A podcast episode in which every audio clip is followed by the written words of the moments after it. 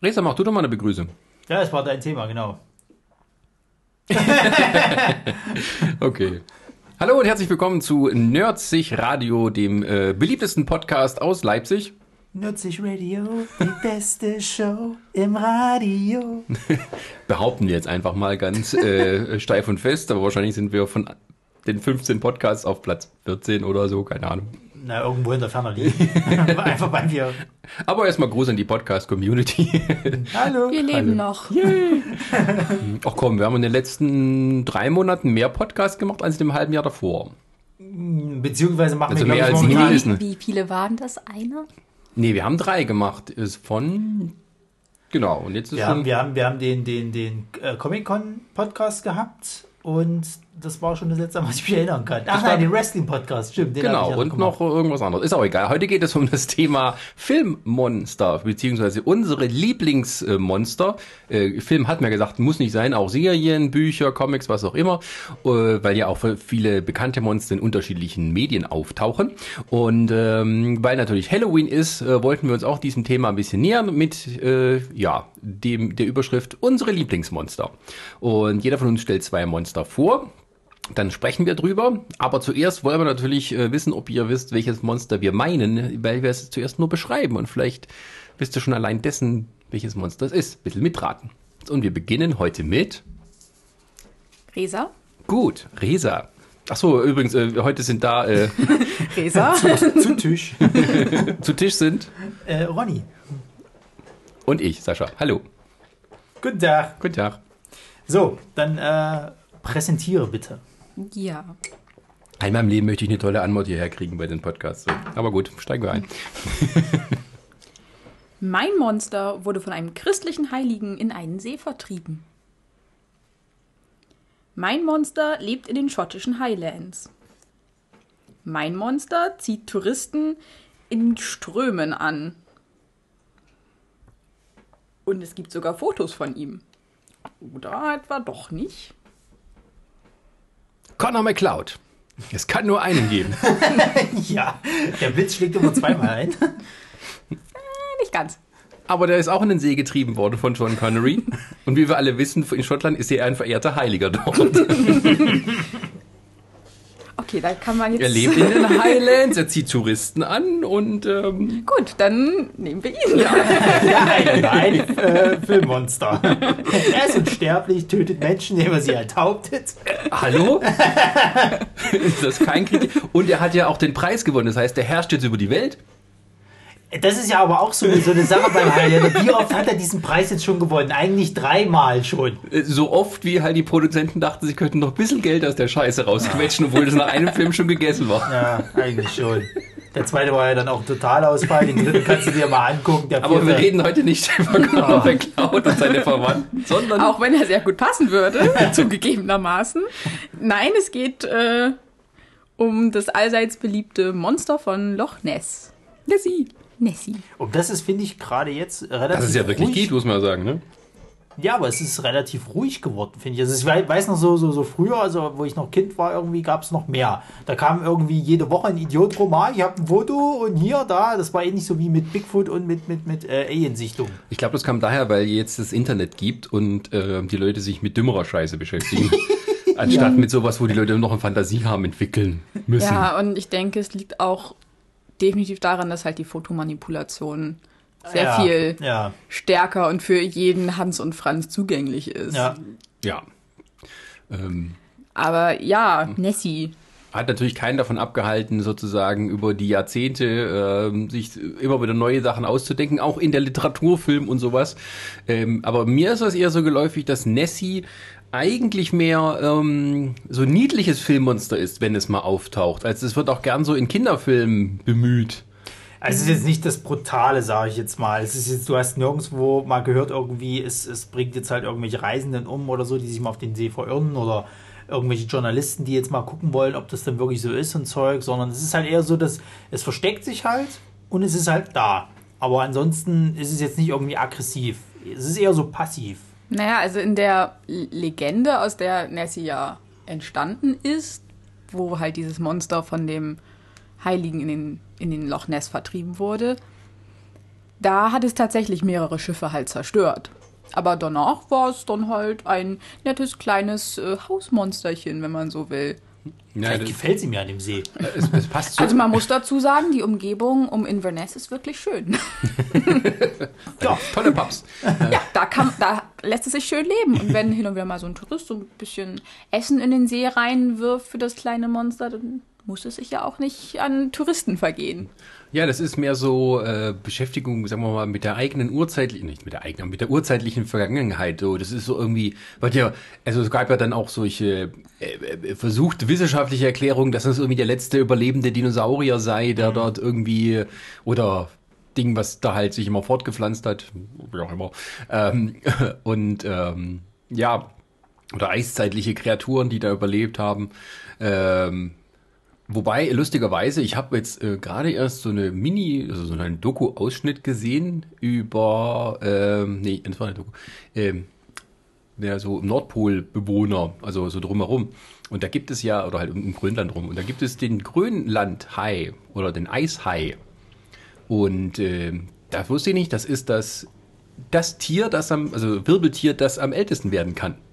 Okay. Also die haben ein Exemplar gefangen und haben, oder halt mehrere und haben so Studien und Ja, die Spülmaschine. die ist Spülmaschine ist fertig, schön. und ähm, das wird auf ein Mindestalter von 270 Jahren bis etwa 500 noch was Jahren geschätzt. Von dem, was man halt so mit äh, Methoden da rauskriegen kann. Ja, aber das ist das, was ich mich bei Loch Ness Vielleicht so ist der, hat sich ja mal irgendwann ein Grönlandhai da drin verirrt und ist da eine Weile rumgeschwommen und da die so alt Kann werden. durchaus sein. Ja, aber das ist halt die Frage, die ich mir dann immer stelle. Ich meine, der, der See Jetzt bin ich, fange ich aber auch schon an, so zu reden, wie so möchte gerne Wissenschaftler. Ja, aber es ist ja so bei dem See, der ist ja nicht, der ist ja irgend, der ist ja endlich, ne? Er hat eine gewisse Tiefe und dann ist Schluss. Ja. So. Und der, die wird jetzt nicht so tief sein wie jetzt zum Beispiel der Atlantik oder Pazifik oder was weiß ich nicht, Nicht was. wirklich. Das heißt im Endeffekt, theoretisch kann man ja mit den heutigen Mitteln einfach mal dort was runterschicken halt und das ganze Ding mal Ach, aufnehmen. dieser, und dieser wenn, See wird schon so oft mit irgendwelchen Sonden und Tauchtrupps. Es ist halt sehr teuer, sowas zu machen. Ja. Und so blöde ist dann keiner so viel Kohle reinzustecken für etwas, von dem eigentlich jeder mit gesundem Menschenverstand weiß, das gibt's nicht. Sondern ist nur ja, was. na, ich meine, du kannst. Und wie also gesagt, es so wurden eine- ja schon so viele Suchen nach diesem Monster betrieben mit Booten und was weiß ich nicht allen. wahrscheinlich der, Aber ja, der, der es Großteil ist tauchen halt alle zehn Jahre taucht mal wieder ein neues Foto Ja, von es Nessie es auf, damit, die, damit der Touristenstrom Genau. halt ja nicht Ich meine, du kannst, es ist ja. wahrscheinlich so eine Sache, du kannst es ganz, ganz leicht entmystifizieren, aber es macht wahrscheinlich dann auch einfach aus der Sache halt nicht, weil sie irgendwie Naja, sagen, es- okay, ist eine schöne Legende, tralala. Na, es gibt ja durchaus irgendwie so eine Theorie, weil ich glaube, die bekannteste Nessie-Sichtung war wohl irgendwie in, in den 1920er Jahren.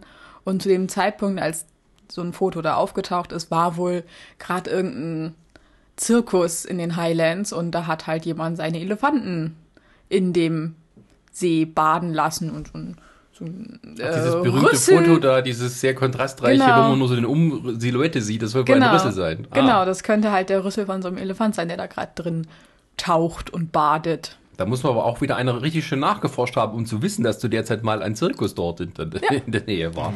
Ja, aber da sieht man halt dieses Monster, auch wenn es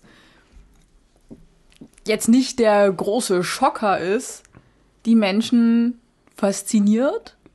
Ja, die Menschen brauchen irgendwie Monster. Hm? Ja, ist doch, ist, ist doch besser, sich mit einem Monster auseinanderzusetzen, als mit dem weltlichen Problem, die, mit dem wir sonst jeden Tag konfrontiert werden. Da könntest du jetzt psychologisch argumentieren, dass natürlich auch so die Beschäftigung mit fiktiven Monstern eine Projektion der inneren Monster und auch deren, die, die uns umgeben ist. Ja, was glaubst du, warum die ganzen, ganzen ich sag mal, Hillbilly-Terrorfilme halt so gut momentan funktionieren? Billy Terror. Ja, na, wie willst du, wie willst du ihn sonst nennen? Also wenn jetzt hier irgendwo, äh, äh, was weiß ich, irgendwelche Touristen da im, im hintersten äh, äh, Land da irgendwie... In Und die haben alle so ein Make America Great Again äh, Kappe auf. Nicht nur, also den letzten, den letzten, den wir gesehen haben, der, der war Spielt ja, in hat ja in Australien. Australien gespielt. Äh, äh, hier, The Killing Ground. Sehr zu empfehlen. Also muss nicht man zu immer Angst, empfehlen, der ist sehr böse. also man muss ja auch immer Angst vor Zart Hinterwäldern haben. beseitete Leute sollten wir nicht sehen. Ja, ja, aber das ist so dieses typische Filmmonster als Mensch basierend halt quasi. Dass du halt irgendwelche zurückgebliebenen oder sag mal Hillbillies halt hast, die halt quasi dann auf Menschenjagd gehen. Hm, wie auf der Schwäbischen Alb. ja, tagtäglich passiert da sowas. Aber ja, äh, machen wir mit deinem Monster weiter? Äh, ja, also mein Filmmonster hat, ist sehr groß, hat über die Jahrzehnte aber immer unterschiedliche Größen gehabt. ähm, je nachdem, wie es gebraucht wurde. Ja. Er kommt von einer fernen Insel und äh, hat dort die Bewohner terrorisiert. Die haben eine Mauer gegen ihn gebaut, haben aber lustigerweise ein Tor dort reingebaut, das genauso groß ist wie er. Idiotischerweise, Ne, damit er irgendwann durch kann. wegen den Opfergaben. Genau, er braucht Opfergaben. Und irgendwie hat er aber trotzdem ein gutes Herz. Und ist äh, auch ein bisschen eine missverstandene Kreatur. Und er war das erste große Filmmonster, das die Massen begeistert hat. Ja, echt, das erste? Im Sinne von großer Hype drumherum. Was ist es wohl? Der Marshmallow-Mann. Ja, Marshmallow. Nein, es ist natürlich King Kong. Äh, Meilenstein der Filmgeschichte, dieser erste Film, weil er eben halt auch äh, ja, tricktechnisch für die Zeit revolutionär war oder zumindest so weit, dass die Leute halt so begeistert waren, sowas war auf der Leinwand zu sehen. Und ist irgendwo auch immer noch, sagen wir mal, eine kleine Blaupause, wie man solche Filme macht. Ähm, also irgendwo dieses, ähm, man tut sich irgendwie in die Natur einmischen, wo man es nicht sollte. Man ist fasziniert von großen Kreaturen und am Ende wird man selbst zum Gejagter. Also selbst Jurassic Park ist irgendwo so ähnlich diesem Muster folgend. Und ähm, ja, heute mit der Tricktechnik, ähm, ja, geht man dann trotzdem mehr so auf, sagen wir mal, diese Cartoon-Ebene, äh, so, dass man irgendwie nur kämpfen will, aber irgendwo dieses, sagen wir, dieser, hm, sagen wir, soziale Kommentar oder Mensch, menschliche, ja, Eigenschaften Kommentar, der, fehlt- der fehlt dann noch so ein bisschen. Es ist vor allen Dingen, es ist vor allen Dingen sehr lustig, wenn du mal betrachtest, wie oft diese, diese Origins-Geschichte von ihm jetzt schon verändert wurde. Ich meine, du hast das, das Original.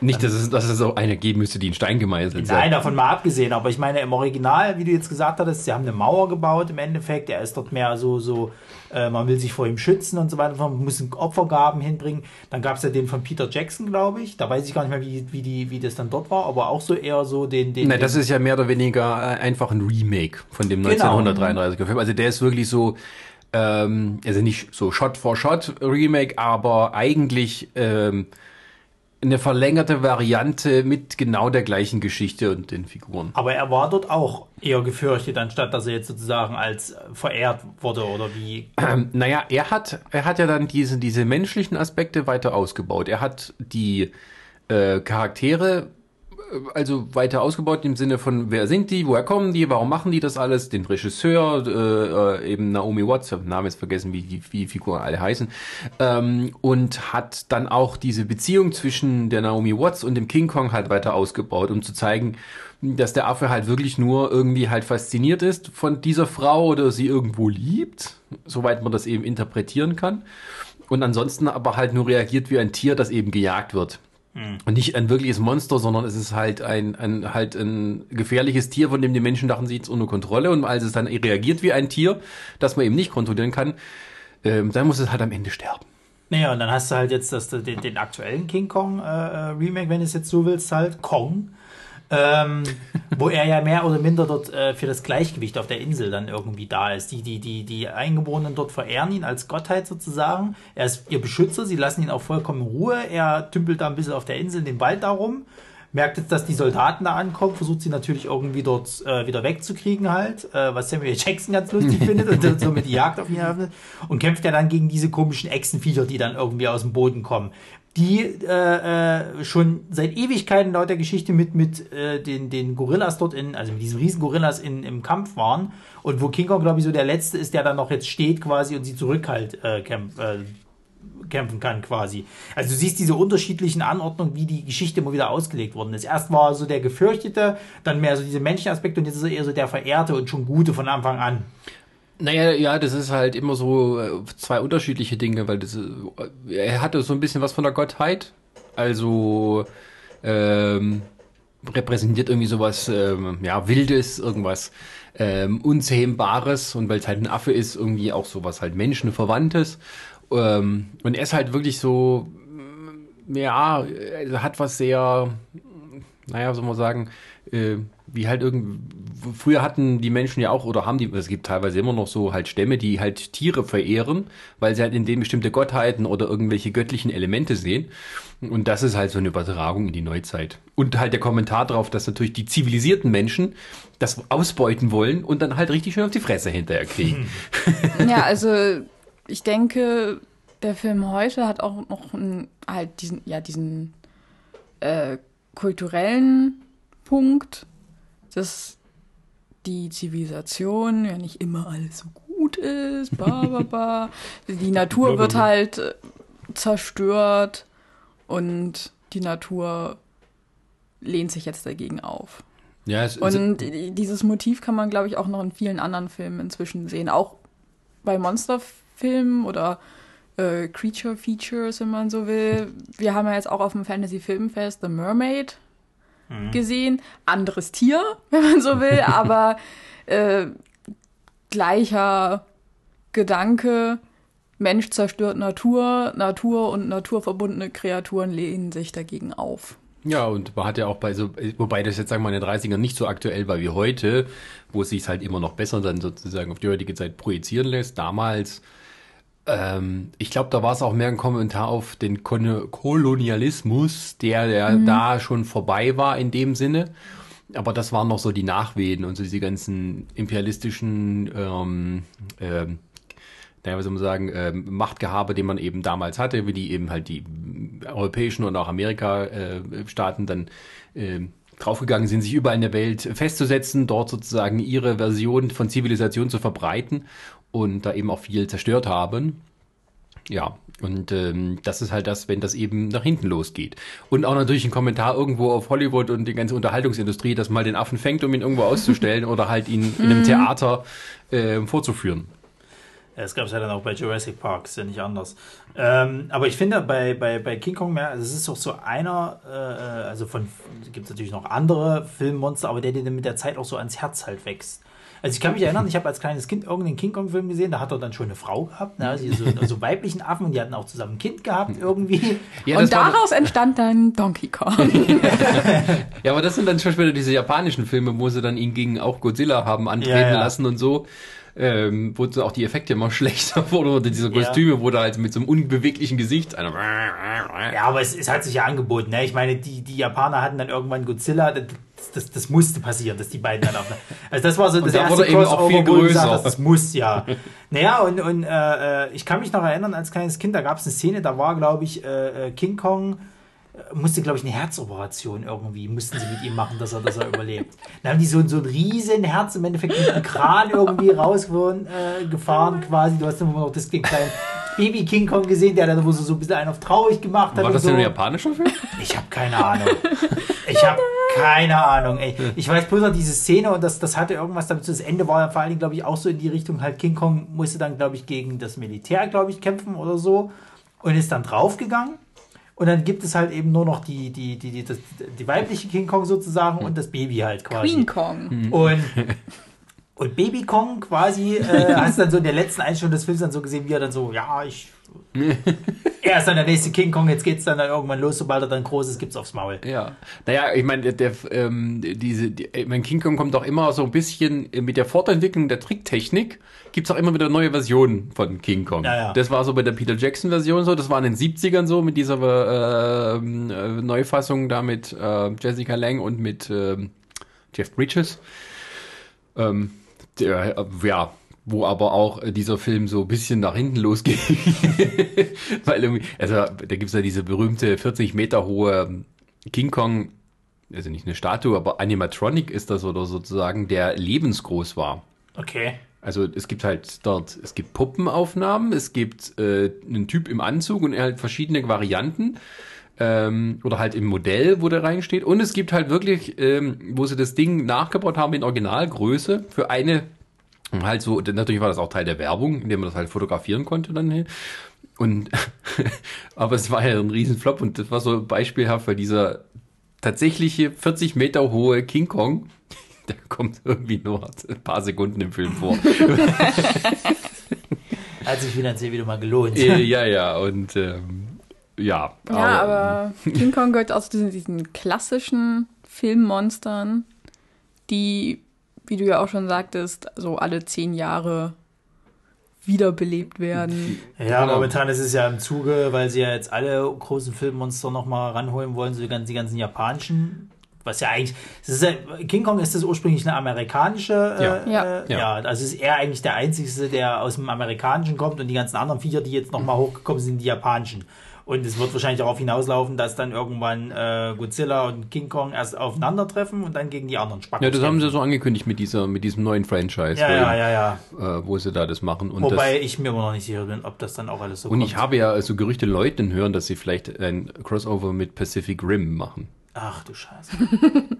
Naja, warum Also wenn schon nicht? Kaiju, dann richtig und ja, dann eben dann Godzilla gegen äh, die mal, Jäger kämpfen. Also erstmal abwarten, was jetzt bei dem zweiten dann passiert. Ne? Also wenn das nämlich, weil das sieht nämlich momentan sehr danach aus, dass das ganz schön nach hinten losgeht und äh, dann glaube ich nämlich nicht, dass die das dann alles finanziell ich meine, die Mumie hat jetzt schließlich, also die, die, die neue Mumienauflage hat jetzt schließlich auch das ganze Dark Universe gekillt, weil es nicht funktioniert. Nee, ja, aber das zeigt ja auch, das ist wieder ein anderes Thema, dass eben, äh, man kann nicht jeden Franchise entweder neu beleben oder zumindest irgendwie neu erfinden und dann nee. denken, die Leute gucken es nur, weil es ein Franchise ist. Also ich sag mal so, der aktuelle Kong-Film, der ist okay. Den kannst du dir mal aber angucken. Aber er gehört ja zu diesem Universum dazu, gegen Godzilla. Genau, aber er ist okay und ich finde ihn auch tatsächlich besser und unterhaltsamer als der Godzilla-Film aus diesem Franchise, wenn du das jetzt mal so willst, mhm. oder aus dieser Neuauflagen-Serie, weil mir der, der, der Affe dort da noch ein bisschen besser gefällt tatsächlich. So, ähm, aber da jetzt nochmal komplett weitere Filme rauszumachen, finde ich verschwendetes Potenzial. Also das ist, äh, Quatsch, Blödsinn, nicht Potenzial, sondern verschwendetes Geld. Weil das hast du jetzt einmal gesehen und dann vergisst es aber auch schon schnell wieder. Naja, das Problem ist heutzutage, dass so große Monster treffen aufeinander oder monsterhafte Wesen, seien es Transformer, seien es Jäger, seien es der Hulk gegen den Hulkbuster, irgendwie sowas, das ist nichts, wo die Leute sagen, boah, noch nie gesehen, Godzilla gegen, äh, gegen King Kong, ja, da muss ich reingehen. Nee, aber du holst dann immer mal so wieder so, so einzelne Fans ab und dann wird das so hochgehypt. Ja, aber wenn die einzelnen Fans nicht 1000 Dollar pro Karte zahlen, dann lohnt dann sich das, das halt Ja, nicht. ja, das ist richtig. Wobei ich ja tatsächlich bei, bei äh, dem Hulk gegen Hulkbuster ein Fan von diesem Kampf bin. Das ist ja richtig. Der ist besser, Spoiler, als der Tor 3 Kampf jetzt von zwei Bekannten. Halt die Klappe, ich habe ihn noch nicht gesehen. Keiner von uns hat ihn bisher gesehen, außer dir. Genau. Ich sage ja, der ist besser. Mister. Objektiv sehe seh ich den besser. Hast du nicht, hast du nicht Schweigepflicht? Die ist, doch schon rum. Ach so. Die ist doch schon rum. Nein, trotzdem die Klappe. ähm, naja, ich meine, das ist halt das, ähm, aber ich, ich meine, die Monsterfilme haben irgendwo ich meine, die, die haben auch was Nostalgisches, deswegen wird ja versucht, diese Nostalgie ein bisschen abzuernten. Mhm. Gerade mit King Kong, weil das so auch so ein zugängliches Monster ist. Den kann man auch gut als Stofftier oder als sonstige Sache irgendwie Klar, verkloppen. Auf jeden Fall. Und äh, das kann man mit anderen Lie richtigen Lieber ein Filmen. Plüschaffe als eine Plüschmumie. Ja, so. oder ein Plüsch-Freddy, was weiß ich. Äh, hat jetzt nicht jeder. Ey, du kannst, du kannst den ja sowieso, also ich meine, du kannst ja damit richtig gut Geld verdienen. Du kannst auch Spiele drumherum machen. Ich meine, ja. Es, einfacher geht's nicht. Ich meine, mach ein Kinderspiel, wo du halt einen Affen hast, wo du halt, halt den Godzilla hast, im Endeffekt, die halt eine Stadt zu kloppen. So, das gab's Nennt als, sich Donkey Kong. nee, nee, das gab's als Super Nintendo-Spiel damals. Ähm, ich weiß gar nicht mehr, wie das hieß, ich glaube Monster. Ja, man Monster kann halt, man kann ihn vielerlei benutzen und ich glaube, deswegen funktioniert es auch nicht, das jetzt wieder so als großes Monster-Event da zu machen, bei dem auch alle Erwachsenen so völlig begeistert sind, weil es ja, vor allen Dingen, die Nostalgie deckt sich nicht mit dem, was heute möglich ist. Dazu ist dann zu wenig mhm. Ironie da. Du musst, du musst ja auch überleben. Ich meine, bei Pacific Rim haben wir es jetzt gehabt, dass es halt funktioniert, wenn Riesenroboter gegen, gegen diese Kaijuns halt kämpfen und mhm. dann alles in den Arsch geht. Das kann spektakulär, äh, spektakulär sein, aber finde auch nur einmal, weil wenn du jetzt, sag ich mal, also bei Godzilla fand ich, habe ich schon gesehen, ist es ganz schwer, so einen großen Kampf halt interessant zu gestalten, weil das dauert ja alles ein bisschen, bis wenn die ausholen. Ich denke, das funktioniert besser bei, sagen wir mal, Anime-Serien oder ja, sowas, wo ja, ja. weil du halt weil du das übertrieben machen kannst. Ja, und du hast Zeit sozusagen äh, Charaktere vorzustellen, die dir wirklich am Herzen liegen. Genau. Wenn du halt irgendwelche äh, irgendwelche Spackos, die halt da in ihre Riesenroboter gehen und für die man halt eine Stunde Zeit hat, die vorzustellen, ähm, ja, wen, wen juckt's? Also, deswegen fand ich es auch gut, dass sie im, im, im, ersten Pacific Rim eher die Kämpfe noch in den Vordergrund gestellt haben. Ich meine, klar, ja. da gab es meiner Art nach auch noch zu wenig, wenn du es jetzt mal nur auf das runterbrechen willst, äh, mhm. äh, aber es war okay. So, wenn du das jetzt aber bei einem Godzilla-Film, wo du dann noch damit kommst, irgendwie, du musst das Leid der Menschen zeigen und das dann auch so bierernst machen halt, ne? Und dann hast du aber halt noch andere Viecher, die ja. Godzilla bekämpfen sollen. Du hast dann eigentlich nur ein oder zwei richtige Kämpfe in dem ganzen Film. Finde ich das einfach verschwendet. Naja, du, du hast halt immer so, heutzutage ist, äh, wird auch meiner, meiner Ansicht nach viel zu viel dieses ähm, 11. September ähm, Bild, Bilder bemüht. Also diese Zerstörung von den Städten und sowas. Und das wird bemüht und nachgeahmt, um irgendwie halt mehr Eindruck zu schinden. Und das ist für mich aber so eine, das ist der falsche Ansatz, dass man Unterhaltung aus etwas macht, das so äh, schlimm war, ähm, nur um sozusagen die Leute emotional zu packen, weil da stumpfen sie irgendwann ab. Ja, na klar. Und, und dann muss es immer schlimmer Genau. und schlimmer und schlimmer und, und das- ja, und es hat auch für mich so keinen keinen keinen Reiz dann im, im Sinne von, ähm, das ist jetzt Comic oder irgendwas so eine Art Verfilmung, weil das so nicht zusammengehört. Weil das eine ist halt die brutale Realität und das andere ist die, ähm, ist irgendwo halt äh, was so abgehobenes, mit dem man sich so identif- identifizieren kann, weil es nicht so ernst ist. Und jeder, der damals dabei war und alt genug war, um das Ganze zu begreifen, was damals passiert ist in New York, und sich das heute nochmal anguckt, auch im Nachhinein, irgendwo ist es pervers, sich so bei den Bildern zu bedienen. Für einen reinen Unterhaltungszweck. Ja. Ähm, dass das passieren würde, war eigentlich schon klar. Ähm, äh, und ähm, ja, und es ist, ist aber auch Teil der heutigen äh, Gesellschaft, wie man mit sowas umgeht. Also ähm, es wird auch keiner auf die Idee kommen, irgendwie halt äh, bei Godzilla, vielleicht haben wir noch einen dazu, ähm, das ist so eine, war ja so eine Traumabewältigung auch von äh, dem Atombombenabwurf. ja, ja, na klar. Aber es wird, hätte ja auch keiner irgendwie gedacht, wir machen, wir nehmen mal die Bilder aus Hiroshima, äh, die uns da bekannt waren und bauen die in irgendwelche Actionfilme mit ein. Äh, Es ist irgendwo äh, unanständig. Natürlich. Aber ja, wie gesagt, wie du schon sagtest, halt, es ist halt eine, eine, ein Prozess halt auch damit, das zu verarbeiten halt. Äh, entweder du fängst irgendwann mal an, dass irgendwelche Com Comedians halt eben Witze darüber machen oder eben du machst es in dieser Filmform oder in Büchern oder was weiß Mhm. ich nicht was, dass du es halt irgendwie verarbeiten willst. es fließt auf alle Fälle in irgendeiner Form. Ja, ja. Das ist In die künstlerisch. Kultur ja, das und ist in die künstlerisch. Kunst ja, rein. ja, dass es verarbeitet werden muss, ist klar.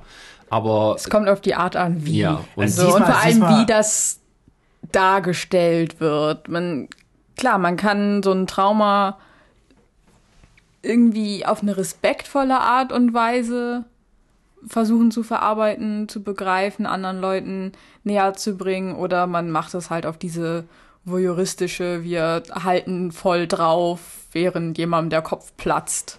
Ja, oder, Nummer. oder halt diese, ähm, dass es halt nicht zu dem passt, um, um das Objekt, um das es dann geht. Also, warum muss ein Superman verantwortlich sein, äh, eine Zerstörung anzurichten, die halt genauso aussieht wie in New York? Dass das eben, was wir vielleicht wie wir es bei Batman vs. Superman hatten, als Motivation benutzt wird, um von Bruce Wayne, um sozusagen Superman zu bekämpfen, da heißt ja nur implizit, dass sozusagen wir fühlen mit Batman, weil er Superman im Prinzip für einen Al-Qaida-Terroristen hält, so wie wir das empfinden. So. Aber es ist Superman. Superman ist dafür da, um sowas zu verhindern. Warum wird das bemüht? Und die, die, die Monsterfilme schlagen ein bisschen in eine ähnliche Kerbe, aber heutzutage, obwohl ich, ich sagen muss, auch in letzter Zeit geht es äh, wieder zurück und man macht mehr auf so übertriebene Action ja die dann wieder äh, aber wieder ein bisschen kindisch wirkt und irgendwie, also ich, äh, man kriegt nicht mehr so ganz den Griff da drauf, Das ich. Ding, das, ist das Problem ist ja auch, das hatten sie, das haben sie jetzt bei dem Kong-Film, haben sie das ja schon versucht, in diese Richtung zu gehen, halt, wenn jetzt, glaube ich, noch mehr Umweltkatastrophen wären oder sagen wir mal, das Thema noch bri- brisanter wäre und, und auch in Hollywood noch brisanter wäre, hätten sie es, glaube ich, sogar noch schlimmer gedreht. Im Sinne von, dass Kong dafür da ist, eigentlich die Menschen dafür zu bestrafen, halt die Umwelt zu zerstören. Das kann man ja gena genauso gut halt auf. Die Natur wehrt sich jetzt halt mal so nach dem Motto. Und die haben ja mit Samuel L. Jackson halt den kriegstreiberischen Menschen halt geschaffen, sozusagen, der halt alles in der Natur zerstören will, weil er kann es halt. Und er ist halt äh, die, die oberste Alpha-Rasse sozusagen, da hat sich keiner dagegen zu, zu wehren. Und ähm, du siehst ja bei einigen von den Solda Soldaten im, im Film, dass die dann irgendwann auch merken, okay, hier unser Sergeant dreht gerade durch, also das, das geht nicht, wir können halt äh, Kong nicht äh, äh, so, weil mhm, ist halt auch nur ein Lebewesen und bla. Ähm, gleichzeitig hast du aber dann auch wieder, wo es dann wieder eben abdriftet, diese Echsenviecher, die dann kommen halt eben und die Menschen halt alle angreifen und sichtlich dafür da sind, halt eben einfach nur Jäger zu sein, äh, so dieses Gesetz des Stärkeren halt. Wo du dir eben auch wieder nicht implizieren kannst, wo wollen sie halt mit dem Film hin? Wenn sie die, die, die Chance halt jetzt gefahren hätten zu sagen, okay, das soll gleichzeitig ein Umweltstatement sein, zu sagen, dass halt Kong als Naturgewalt jetzt da ist und dann eben die Menschen aufhält, die die Natur bedrohen. Nicht alle, ne? Also aber die, die halt eben die Natur bedrohen, wie eben Samuel L. Jackson, dann kannst du halt nicht noch irgendwelche anderen Viecher reinbringen, um dem, des Spektakels wegen jetzt zu sagen, halt, wir brauchen noch eine Bedrohung für Kong, weil es gleich groß ist, weil dann hätte das ja schon funktioniert. Deswegen finde ich das auch ganz gut, wie das bei dem äh, Godzilla-Film, den letzten jetzt gelöst worden ist. Weil dort haben sie es besser gelöst, diesen, diesen halt, das ist eine Naturgewalt sozusagen und die zeigt jetzt eben im Endeffekt, okay Leute, ihr müsst euch mal mit euren Fehlern, die ihr der Natur angetan habt, eben mal auseinandersetzen halt.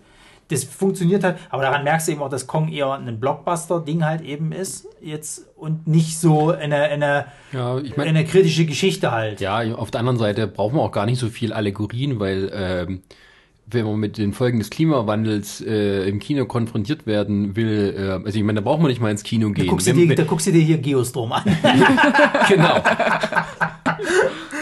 Als einziger. ja. Aber äh, genau, und, und, äh, aber das braucht man nicht, weil du brauchst nur die Nachrichten einmach, anschalten und siehst, äh, was, was dort verheert wurde Ja, ja. an Land und sowas. Und alle, die es dann noch nicht kapiert haben, denen kann man auch nicht mit irgendwelchen Allegorien und, und Monstern helfen. Nee. Kann man wohl weil das, zusammenfassend sagen, das schlimmste Monster ist der Mensch. Und, Und damit vielen Dank für diesen Podcast. damit würde ich sagen, äh, kommen wir mal zu Genau. unserem nächsten Monster. ja, Jo, dann mache ich mal eins aus für meinen. Also, mein Monster ist äh, vorwiegend im Weltraum äh, zugange. Hatte zwar auch mal ein paar Abstecher auf der Erde, aber eigentlich sollte dies immer verhindert werden, ähm, weil es ein Organismus ist, der sich äh, relativ schnell und brutal vor allen Dingen äh, äh, fortpflanzen kann. Ähm, er hat eine Art Bienengefüge, würde ich jetzt fast sagen. Also wie Bienenschwarm funktioniert er, glaube ich, wenn man das jetzt mal so runterbrechen will. Ähm, er hat äh, eine der stärksten Frauenrollen äh, im, im, im, äh, äh, im Film äh, oder im Cinema-Universum geprägt, äh, weil sie sich ganz gut gegen dieses Wesen halt zur Wehr setzen konnte. Er basiert auf den Artworks, oder beziehungsweise wurde erschaffen von einem Schweizer Künstler, der also damit eigentlich so sein Lebenswerk, kannst du sagen, unterstrichen hat. Ähm, und leider ist es wie bei den meisten klassischen Filmmonstern oder bei den meisten Filmmonstern, die Filme werden immer beschissener. es war ich fast auf dem Weg zu sagen, Mensch, das sind ja die Borg. Wobei die aber einen geilen Grundzug haben. Also ich finde, ich finde wenn du mal die Borg, was, was, der letzte Film mit dem Borg, das war doch auch der erste Kontakt, oder? Es gibt doch sonst keinen weiteren. Es gibt nur einen Film, wo die Borg dann Ja, vorkommen. aber den sonst fand ist ja die scheiße. Nee, der ist, der ist sehr, sehr gut. Ähm, aber ähm, leben im Weltraum, haben einen äh, Bienenschwarm äh, Gefüge. Ja, stimmt. Ähm, und ähm, eine starke Frauenrolle. Seven of Nine. Ja, wenn man so will. Aber nein, um die geht's nicht. Genau. Das geht stimmt um, Die Xenomorphs oder äh, auch besser bekannt als das Alien. Wo ich erst vor ein paar Jahren gelernt habe, dass das als Xenomorph bezeichnet wird. Sondern es war immer nur das Alien aus Alien. Also machen wir uns mal ganz Für, für mich genauso. machen, wir, machen wir uns mal nichts vor, wo wir alle den ersten Alien-Film gesehen haben oder vielleicht auch sogar noch den zweiten, hat noch kein Schwein gesagt, das ist der Xenomorph. Ich glaube, das kommt irgendwo bei Aliens vor, irgendwo in einem Bildschirm oder irgendeine Ja. Bezeichnung als Xenomorph, was im Prinzip ja nur fremde Lebensform heißt. Also ein Alien. äh, ja, aber tut sich ganz gut als ähm, ja, Bezeichnung. Also ich meine davon mal abgesehen, wie, wie, wie äh, gut tatsächlich die ersten, ersten Filme tatsächlich noch sind. Und ja, ich mag auch den dritten und ich bin auch ein großer Fan des vierten Films. ich weiß Why? nicht, der dritte und der vierte werden ja nicht so gut gehandelt, ne? Also der dritte hat seine Probleme, äh, der hat aber auch Produktionsprobleme gehabt, die im Endeffekt für einen, sagen wir mal, unvollkommenen Film gesorgt haben. Der vierte ist halt, also der vierte ist schon hart an der Kante zum Trash. Ja. Finde ich. Und deswegen glaube ich, finde ich ihn noch relativ okay. Ich muss halt sagen, ich habe beim vierten damals erst das Buch gelesen gehabt zum Film. Da gibt's ein Buch Da gab es ein Buch. von Peter Oha. David. Naja, es gibt doch öfter, nee, es gibt doch öfters mal so diese typischen halt eben hier zum Film gibt es noch ein Buch halt dazu, weil Jan Michael gesehen hast.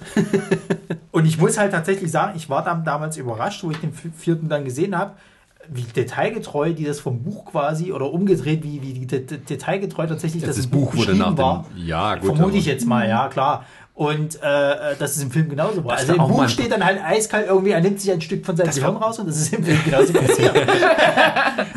Das war da auch mal ein Thema für einen Podcast. Äh, Buch, äh, also nicht äh, Bücher Nachverfilmung, also um, die es umgedreht machen. Zum Film und dann Äh, das das Buch zum Buch. Film, also das quasi nach dem Drehbuch oder nach dem Aber zu geschrieben wenig wurde. gelesen, Ja, ich weiß, aber Gibt das es ist, aber das auch ist, zu einigen Animes, gibt es das auch. Ja, ja, aber da gibt's da auch gute drunter, das war die Frage. Ja. Also ich fand das Buch nicht schlecht. Ja, nee, ich weiß, aber es, die meisten sind ja einfach nur scheiße, weil die so ein bisschen quasi nur das Drehbuch irgendwie ausdünnen, äh, weil sie es halt irgendwie nur Beschreibungen einfügen von Ja. den Filmszenen. Ja, aber gut, äh, Xenomorphs. Ja, genau. Ich, Und äh, ich finde es auch interessant, die Geschichte, wie das halt damals mal entstanden ist, weil ähm, das ging ja damals mal los, dass mal äh, gedacht wurde, es sollte ein, ein Film zu, zu Dune gemacht werden. Ganz so. ursprünglich, ganz, ganz früher. den es ja auch dann kurze Zeit später gab. Ja, ja, aber nicht von dem Regisseur, der es machen sollte. Das war, glaube ich, ein französischer Regisseur, der mal ursprünglich damit beauftragt war. Der war auch so ein bisschen abgefahren und ein bisschen sehr, sehr, ähm, ähm, ja, freaky, wenn du es halt so willst. Und der hat halt das gesamte Budget, also die haben ja zugekackt mit Budget und der hat das gesamte Budget eben, eben äh, genommen und hat diverse äh, äh, Künstler halt eben Das quasi würde ich auch mal gern werden. Zugekackt mit Budget. Ja, worauf man so steht, ne? Und ähm, der hat halt verschiedene Artisten oder, oder, oder auch Künstler halt beauftragt. Artist, du meinst Künstler. ja, sich Künstler. Hollys Denglisch-Probleme sind manchmal. Jedenfalls hat er auf einen Künstler beauftragt, die halt sich eben mit dem Artwork für, für den Film halt auseinandersetzen. Unter anderem auch den Schweizer Künstler HR Giger. Und der hat dann eben so das Design für, ich glaube, Dune betrifft doch irgendwie so, dass es so ein Krieg zwischen zwei Seiten ist. Und es geht wohl irgendwie um so einen Wirkstoff, äh, der, oder um so, ein- so, ein- Die so Spice Melange. Genau, genau, um dieses Spice halt, was auf diesem Planeten halt ist. Auf Deutsch die Gewürzmischung. Jedenfalls, die böse Seite sozusagen hat das, hat das Design von, von, von HR Giga halt gekriegt. Mhm. Äh, ähm, und ähm, Ach was, das war, das war mal geplant als Wüstenplanet-Verfilmung, dieses, dieses Artwork, und das wurde dann sozusagen. er war dafür gekippt. beauftragt. Er hat halt quasi quasi Ah. äh, Artwork halt dafür hergestellt. Er hat halt das, das, das Raumschiff von denen oder das, den, den Thronsaal, wie auch immer du das nennen willst, für, von dem Bösewicht oder von der bösen Seite quasi mit erstellt. Und ähm, das waren den, den Filmeproduzenten ein bisschen zu abgefahren, die ganze Geschichte halt. Also haben sie irgendwann das Projekt eingestampft, weil auch das ganze Budget halt nur eben in diese, in diese Vorproduktion reingegangen ist. Ähm, und dann äh, hat aber äh, äh, Ridley Scott, Blödsinn, doch Ridley Scott, genau, Ja. der den ersten Film hat diese Artworks halt gesehen gehabt und fand die halt gut und hat aber immer noch irgendwie nach einem nach einem besseren Design für sein Alien halt eben gesucht. Ah, ach so rum, Die hatten, okay. die hatten erst ein Design, das war aber relativ lächerlich. So, und so hätte dann der Film auch nicht funktioniert. Also haben sie dann halt eben das genommen und haben ihn halt eben ebenfalls beauftragt, äh, quasi, äh, dass er halt dieses, dieses Alien halt ent entwickeln sollte. Und dadurch ist das halt eben erst entstanden. Und ich meine, das, das, das, also ich glaube, Scott hatte, glaube ich, ein Artwork gesehen gehabt von ihm, das, da, da gibt es auch einen direkten Namen, ähm, wo das Alien schon so in der Form halt da war. Aber noch ein bisschen abgeändert. Und er hat es dann noch ein bisschen verfeinert, sozusagen, Giga halt. Und Hat der Giga nicht auch schon früher, zumindest halt so in seinen Zeichnungen, sowas halt drin gehabt, das immer so an diese Alien erinnert hat? Naja, ich sage ja, das ist ja, Naja, dieses Also Artwork. unabhängig jetzt von irgendwelcher Filmarbeit. Ja, ja, auch ja, so. Also das war ein- ich glaube generell, wenn man sich sein Portfolio anschaut, das ist voll von dieser Kultur, die er da geschaffen Genau, hat. genau. diesen Und- kranken Bildern, dieses Genau. kranken Hirns. Ganz genau. Ja, aber es gab hier dieses eine Bild halt, ich, ich habe jetzt den Namen nicht, also es ist halt berühmt tatsächlich, da siehst du halt schon so einen Xenomorph abgebildet. Mhm. Er ist noch ein bisschen anders, nicht wie das finale Alien im Endeffekt, aber es ist schon. Ähm, diese Fakten habe ich übrigens von Herrn David Hein gerade mir äh, erlaubt zu klauen, weil der hat nämlich äh, ein Fakten sehr, kann man nicht klauen. ein sehr interessantes Video dazu gemacht, äh, wie nämlich damals das, ähm, äh, wie damals dieses äh, Künstler quasi die Filmindustrie halt ähm, quasi äh, beeinflusst haben. Ach so, okay. Ja, kann ich sehr empfehlen. Guckt euch an. Jedenfalls, ähm, dieses Design ist eigentlich das, womit auch, glaube ich, der Film halt äh, steht und fällt. Ich meine, neben der ganzen Geschichte, die halt auch noch äh, gut ist. Ja, überleg mal, wenn, wenn also ich habe mir die Frage auch gestellt. ich Ähm. habe halt das Design gesehen, was sie ursprünglich für, für das Alien hatten. Und wenn das das gewesen wäre, wäre, glaube ich, der Film nicht gut geworden. Nee, ja, ja, ich, ich weiß, was du meinst, aber ich würde das nicht sagen, dass der ja in, in gewissem Sinne steht und fällt, ja. Ähm, aber man muss eben auch, also mir, das Alien an sich ist halt großartig, oder der Film ist großartig in der Art, wie er gemacht ist, weil man das Alien ja auch kaum in seiner vollen Form sieht. Genau. Das ist ja das Gute daran, dass trotz dieser äh, Bemühungen, das so gut und erschreckend aussehen zu lassen, am Ende das meiste davon aber nur im, im Dunkeln bleibt, sozusagen. Der Horror des Unbekannten. Ja, und das eben auch viel mit der Fantasie überlassen wird. Wobei die Geschichte an sich, ähm, dass irgendein Monster an Bord eines Raumschiffs ist Ja, und einen nach dem anderen killt.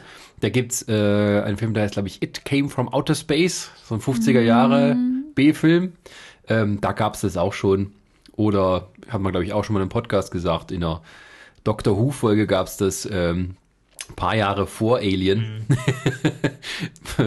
ähm, ähm, aber äh, an sich ist das ja jetzt ähm, auch nicht irgendwas, was äh, ja irgendwie verwerflich ist oder sowas oder das Nee, deswegen gar schlecht nicht. ist, sondern es ist halt so, es gibt viele Varianten von so einer Geschichte halt ein unbekanntes Wesen, das alle terrorisiert. Aber das Setting ist halt das, äh, gut, dann gebe ich dir recht, aber dieses Setting halt in so einem Science-Fiction-Film, in so einem äh, Alien-Monster, ähm, ist halt das, oh, eine Katze auf dem Tisch. oh ja, mach halt mal die Katze ins Mikro. Äh, Die Ningel wieder bloß. Ähm, genau. Katze spielt auch eine wichtige Rolle bei Alien. ähm, Ich finde schön, der Schreck hat jetzt so ein, so ein, so ein, so ein, ähm, äh, so ein T-Shirt immer an, bei seinen Horror-Oktober-Geschichten mit dem, mit dem Gregor, wo er äh, quasi, du, du hast halt Ellen Ripley halt hier und du hast halt die Katze noch. Ich weiß nicht mehr, wie die Katze hieß. Äh, kann ich jetzt nicht sagen. Ich glaube Jones, bin mir nicht sicher. Möchte ich jetzt nicht meine Hand ins Feuer legen. Jedenfalls im Sinne von äh, wie Batman und Robin quasi in der animierten animated Serie ist halt sozusagen dargestellt. Und so äh, finde ich sehr schön. Also schöne Grüße an Daniel Schröckert, wie immer. Ne? Muss ja einmal pro Podcast erwähnt werden. es wird Zeit für eine Intervention. Ja. Ich frage mich Du immer bist du schon. Rocket Beans ab. Ich frage frag mich schon immer, wann die kommt. Ich erwarte immer, dass ich irgendwann mal nach Hause komme und dieses Banner halt hängt. Gebe ich denn nicht genug Anstöße?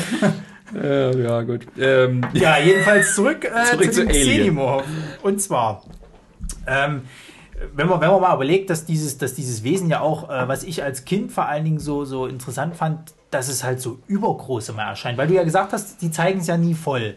So, und dieses Vieh, es gibt ja die erste Szene, wo es, wo es das erste Crewmitglied halt tötet, sozusagen. Da kommt es ja gerade runter aus irgendwelchen Schächten hinter ihm und baut sich dann so hinter ihm auf. Genau. Und das erschien mir als Kind so, dass das Vieh halt einfach mal übergroß halt ist, halt, was es nochmal bedrohlicher macht. Und ich habe zu dem Zeitpunkt auch immer, wenn du jetzt so von Aliens gehört hast, hast du immer so diese typischen Marschmän grauen Marsmännchen halt eben mit ihrem schwarzen Knopfaugen eben im Kopf gehabt oder E.T. Also es gab jetzt nicht so was Erschreckendes, wo du gesagt hast, um Gottes Willen, das Vieh willst du nachts nicht sehen. Bei Alien war es tatsächlich wirklich so, als Kind hatte ich richtig Schiss vor diesen Viechern halt. Ich möchte nicht im Raum sein mit so einem Vieh. ja, ist auch, Hat nicht nur die Sache damit zu tun, dass das Vieh erstens mal äh, äh, bedrohlich aussieht, sondern das Scheißvieh ist auch mal verdammt tödlich. Es ist schnell. Wenn du es verletzt, kriegst du auch noch mal was ab, weil das Blut aus Säure besteht. ja. Ähm, ja, und es, es ist halt auch verdammt gut im Turn halt eben, ne? Also das, das, das hat man ja dann auch in dem ersten Alien-Film gut gesehen. Also ich weiß noch, wo äh, Man hat es Ripley... nicht gut gesehen, das war der Gag. dabei. Ja, wo, wo Ripley in das, in das, also die Rettungskapsel halt quasi, du denkst ja wirklich, das ist ein Teil des Raumschiffs halt, wo das dann da hinten so Naja, liegt. weil das halt auch so ein bisschen so technische ähm, Anflüge hat, also die, diese, die Art, wie halt diese, diese komischen, was in der Haut Na, oder- das Ex- Ja, diese, Exoskelett diese davon. Exoskelett, Venen, die ja. Ja, aussehen wie Schläuche. Genau, genau. Äh, Knubbel, die vielleicht irgendwelche Knöpfe sein könnten. Ich weiß nicht, da gibt es einen Begriff irgendwie, glaube ich, in der Biologie. Äh, das ist ja so ein Wesen, wo das Skelett quasi außen ist. So ein Exoskelett. Ja, genau. Ja, ja. Ne? Hm. Ich habe im Bio damals eine 4 gehabt, machen wir uns nichts vor. Äh, ja, Alien ist aber auch, ähm, ich glaube, dieses Monster funktioniert eben auch wieder so gut, wenn man eben fantasiemäßig viel reinlegen kann. Ähm, In der Sinne von, das ist halt ein unbekannter Horror, der irgendwo lauert und der irgendwie halt diese Ängste, die man hat, wenn man irgendwie im Dunkeln ist und das irgendwo was dann war. Und selbst, also Diese im Wel menschlichen Urängste. Genau, und selbst im Weltraum, in einem hermetisch abgeriegelten, von Menschen total kontrollierten Raum wie ein Raumschiff, kam sehr oft Raum vor, ähm, selbst da ist man nicht sicher. Und vor allem, du kannst halt auch nicht davor fliehen. Du bist, du bist halt mit diesem Ding, das versucht dich umzubringen, in einem Raum eingesperrt. Und wenn du da raus willst, bist du tot. Denn außerhalb dieses Raumes ist halt Vakuum. Genau. Zack, und im Weltraum war's. hört dich niemand schreien. Ein grandioser Slogan. ja. Ja, Ich fand ja. nur Anaconda besser. Was war da der Slogan? Ähm, wenn du nicht atmen kannst, kannst du auch nicht schreien. Okay. Der Film ist totaler Rotz, aber dieser Slogan ist genial. Das war da, das war da mit Jennifer Lopez. genau, oder? diese Scheiß da mit dieser. CGI-Schlange.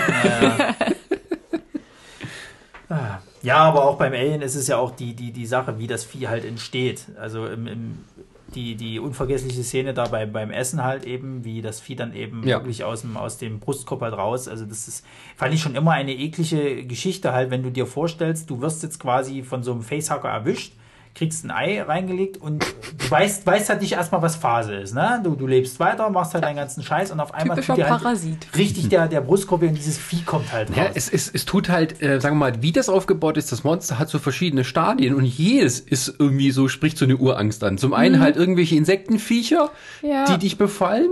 Ja, ja. Wo das halt, und das Ding ist ja, das ist, sitzt ja sozusagen auf dem Gesicht und du denkst immer, äh, ist der jetzt tot? Nee, er lebt auch noch, weil das irgendwie, und dann Das Problem, halt, das Problem ist ja auch kommt da, irgendwas aus dir wenn raus? Du, wenn du demjenigen jetzt helfen willst. Ne? Es ist ja so, wenn du es wenn du das Vieh abziehen willst, dann sch- es hat ja die- seinen Schwanz um Mhm. Genau. den Hals, dann, dann erwürgt er das Opfer. So. Genau. Und da hat's ja, hast du dir auch nicht geholfen. Ja. Wenn du ihn jetzt halt abschneidest sozusagen, dass du ihn halt eben, ja genau, Katze, trink aus dem Glas. ähm, zivilisierte Katze. wenn du ihm, wenn du ihm äh, quasi jetzt den, den äh, Schwanz abschneiden willst, hast du wieder das Säureblut, was ebenfalls wieder das Opfer von dir äh, Mhm. Ja. töten könnte, sozusagen. Also du hast so oder so ist alles scheiße. Das Maximalste, was du machen kannst, ist, nachdem das Vieh ihm befallen hat, Kaiserschnitt und das, das Ei rausholen oder was auch immer halt. Ähm, Kaiserschnitt beim Mann ist auch ein bisschen schwierig, ne? das ist ja, das ist ja das, was sie dann, was sie dann sowohl im vierten Teil gemacht haben, als auch in äh, Prometheus. Dass sie das irgendwie dann rausholen mussten.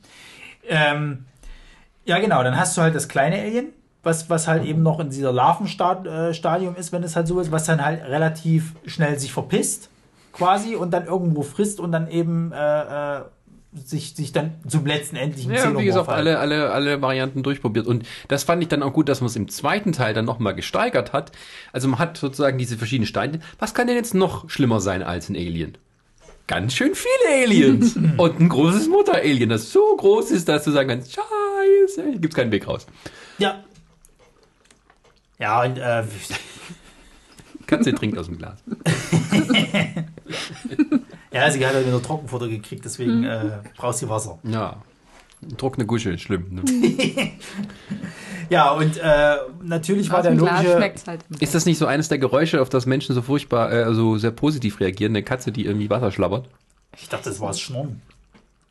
Es gibt ja so bestimmte Geräusche, es gibt, auch- es gibt auch diese YouTube-Kanäle, wo den Leuten nur so ähm, positiv wirkende Geräusche, so wie Haare kämmen oder sowas, wo die, oh, ganz schlimm so, wo die da so ganz nah ans, ans Mikro gehen und irgendwelche solche, äh, so eine Bürste oder sowas streichen. Ich, da gibt's irgendwie einen Namen dafür. Ja, Fetischismus.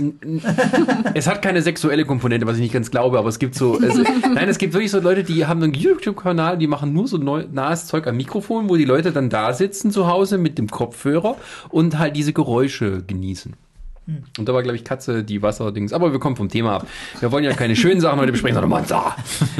Ähm, was, Ja, ich bei, was ich bei dem Alien tatsächlich noch nie äh, so richtig mitgekriegt habe, äh, die, die, die, die, ich meine, wenn, wenn die sich ähm, Nahrung besorgen, wie das funktioniert, weil theoretisch bringen sie Die Menschen. Opfer- Njam, njam, njam. Ja, aber die essen die doch nie komplett. Oder hast du schon mal in irgendeinem Alien-Film gesehen, dass die Du magst doch auch nicht alle Teile vom Schwein.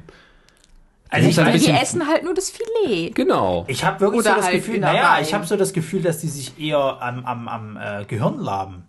Weil du, du hast ja Gehirn jedes kann Mal, auch lecker sein. Weil Oder? jedes Mal, wenn, wenn, wenn ein Alien jetzt quasi einen umgebracht hat und diese Zunge halt da war, quasi die halt vorgestellt, es war ja immer in Kopfhöhe. So. Ich kann mich jetzt nicht mehr erinnern, wie viel Nee, übrig Moment, war dann stimmt nach dem im Aber sie waren sehr hungrig. Im vierten Teil war es ja sogar mal äh, das Herz. Da hat es ja der eine quasi unten durch. Naja, Also halt Innereien. naja, dann Genau. ja, gut, da haben wir das auch geklärt.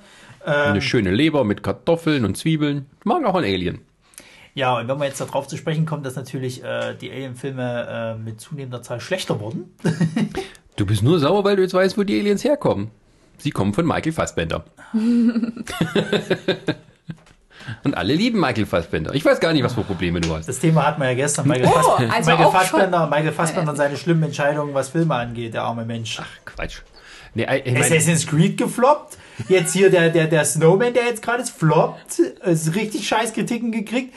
Alle sind sauer auf Alien, Alien, äh, äh, äh, wie hieß die Scheiße? Ich hab schon wieder den Namen. Covenant. Covenant äh, äh, sind sie alle sauer und sagen so, ja, Fa- ja, nur ist du, gut, wenn du ist mal die. Kommentare lesen würdest unter deinem Posting, dann wüsstest du, dass es genug Leute gibt, die den toll Ach fanden. Gott, ja. Ich will, ich will mich jetzt nicht mit den Leuten anlegen, aber ihr seid alle Spackos.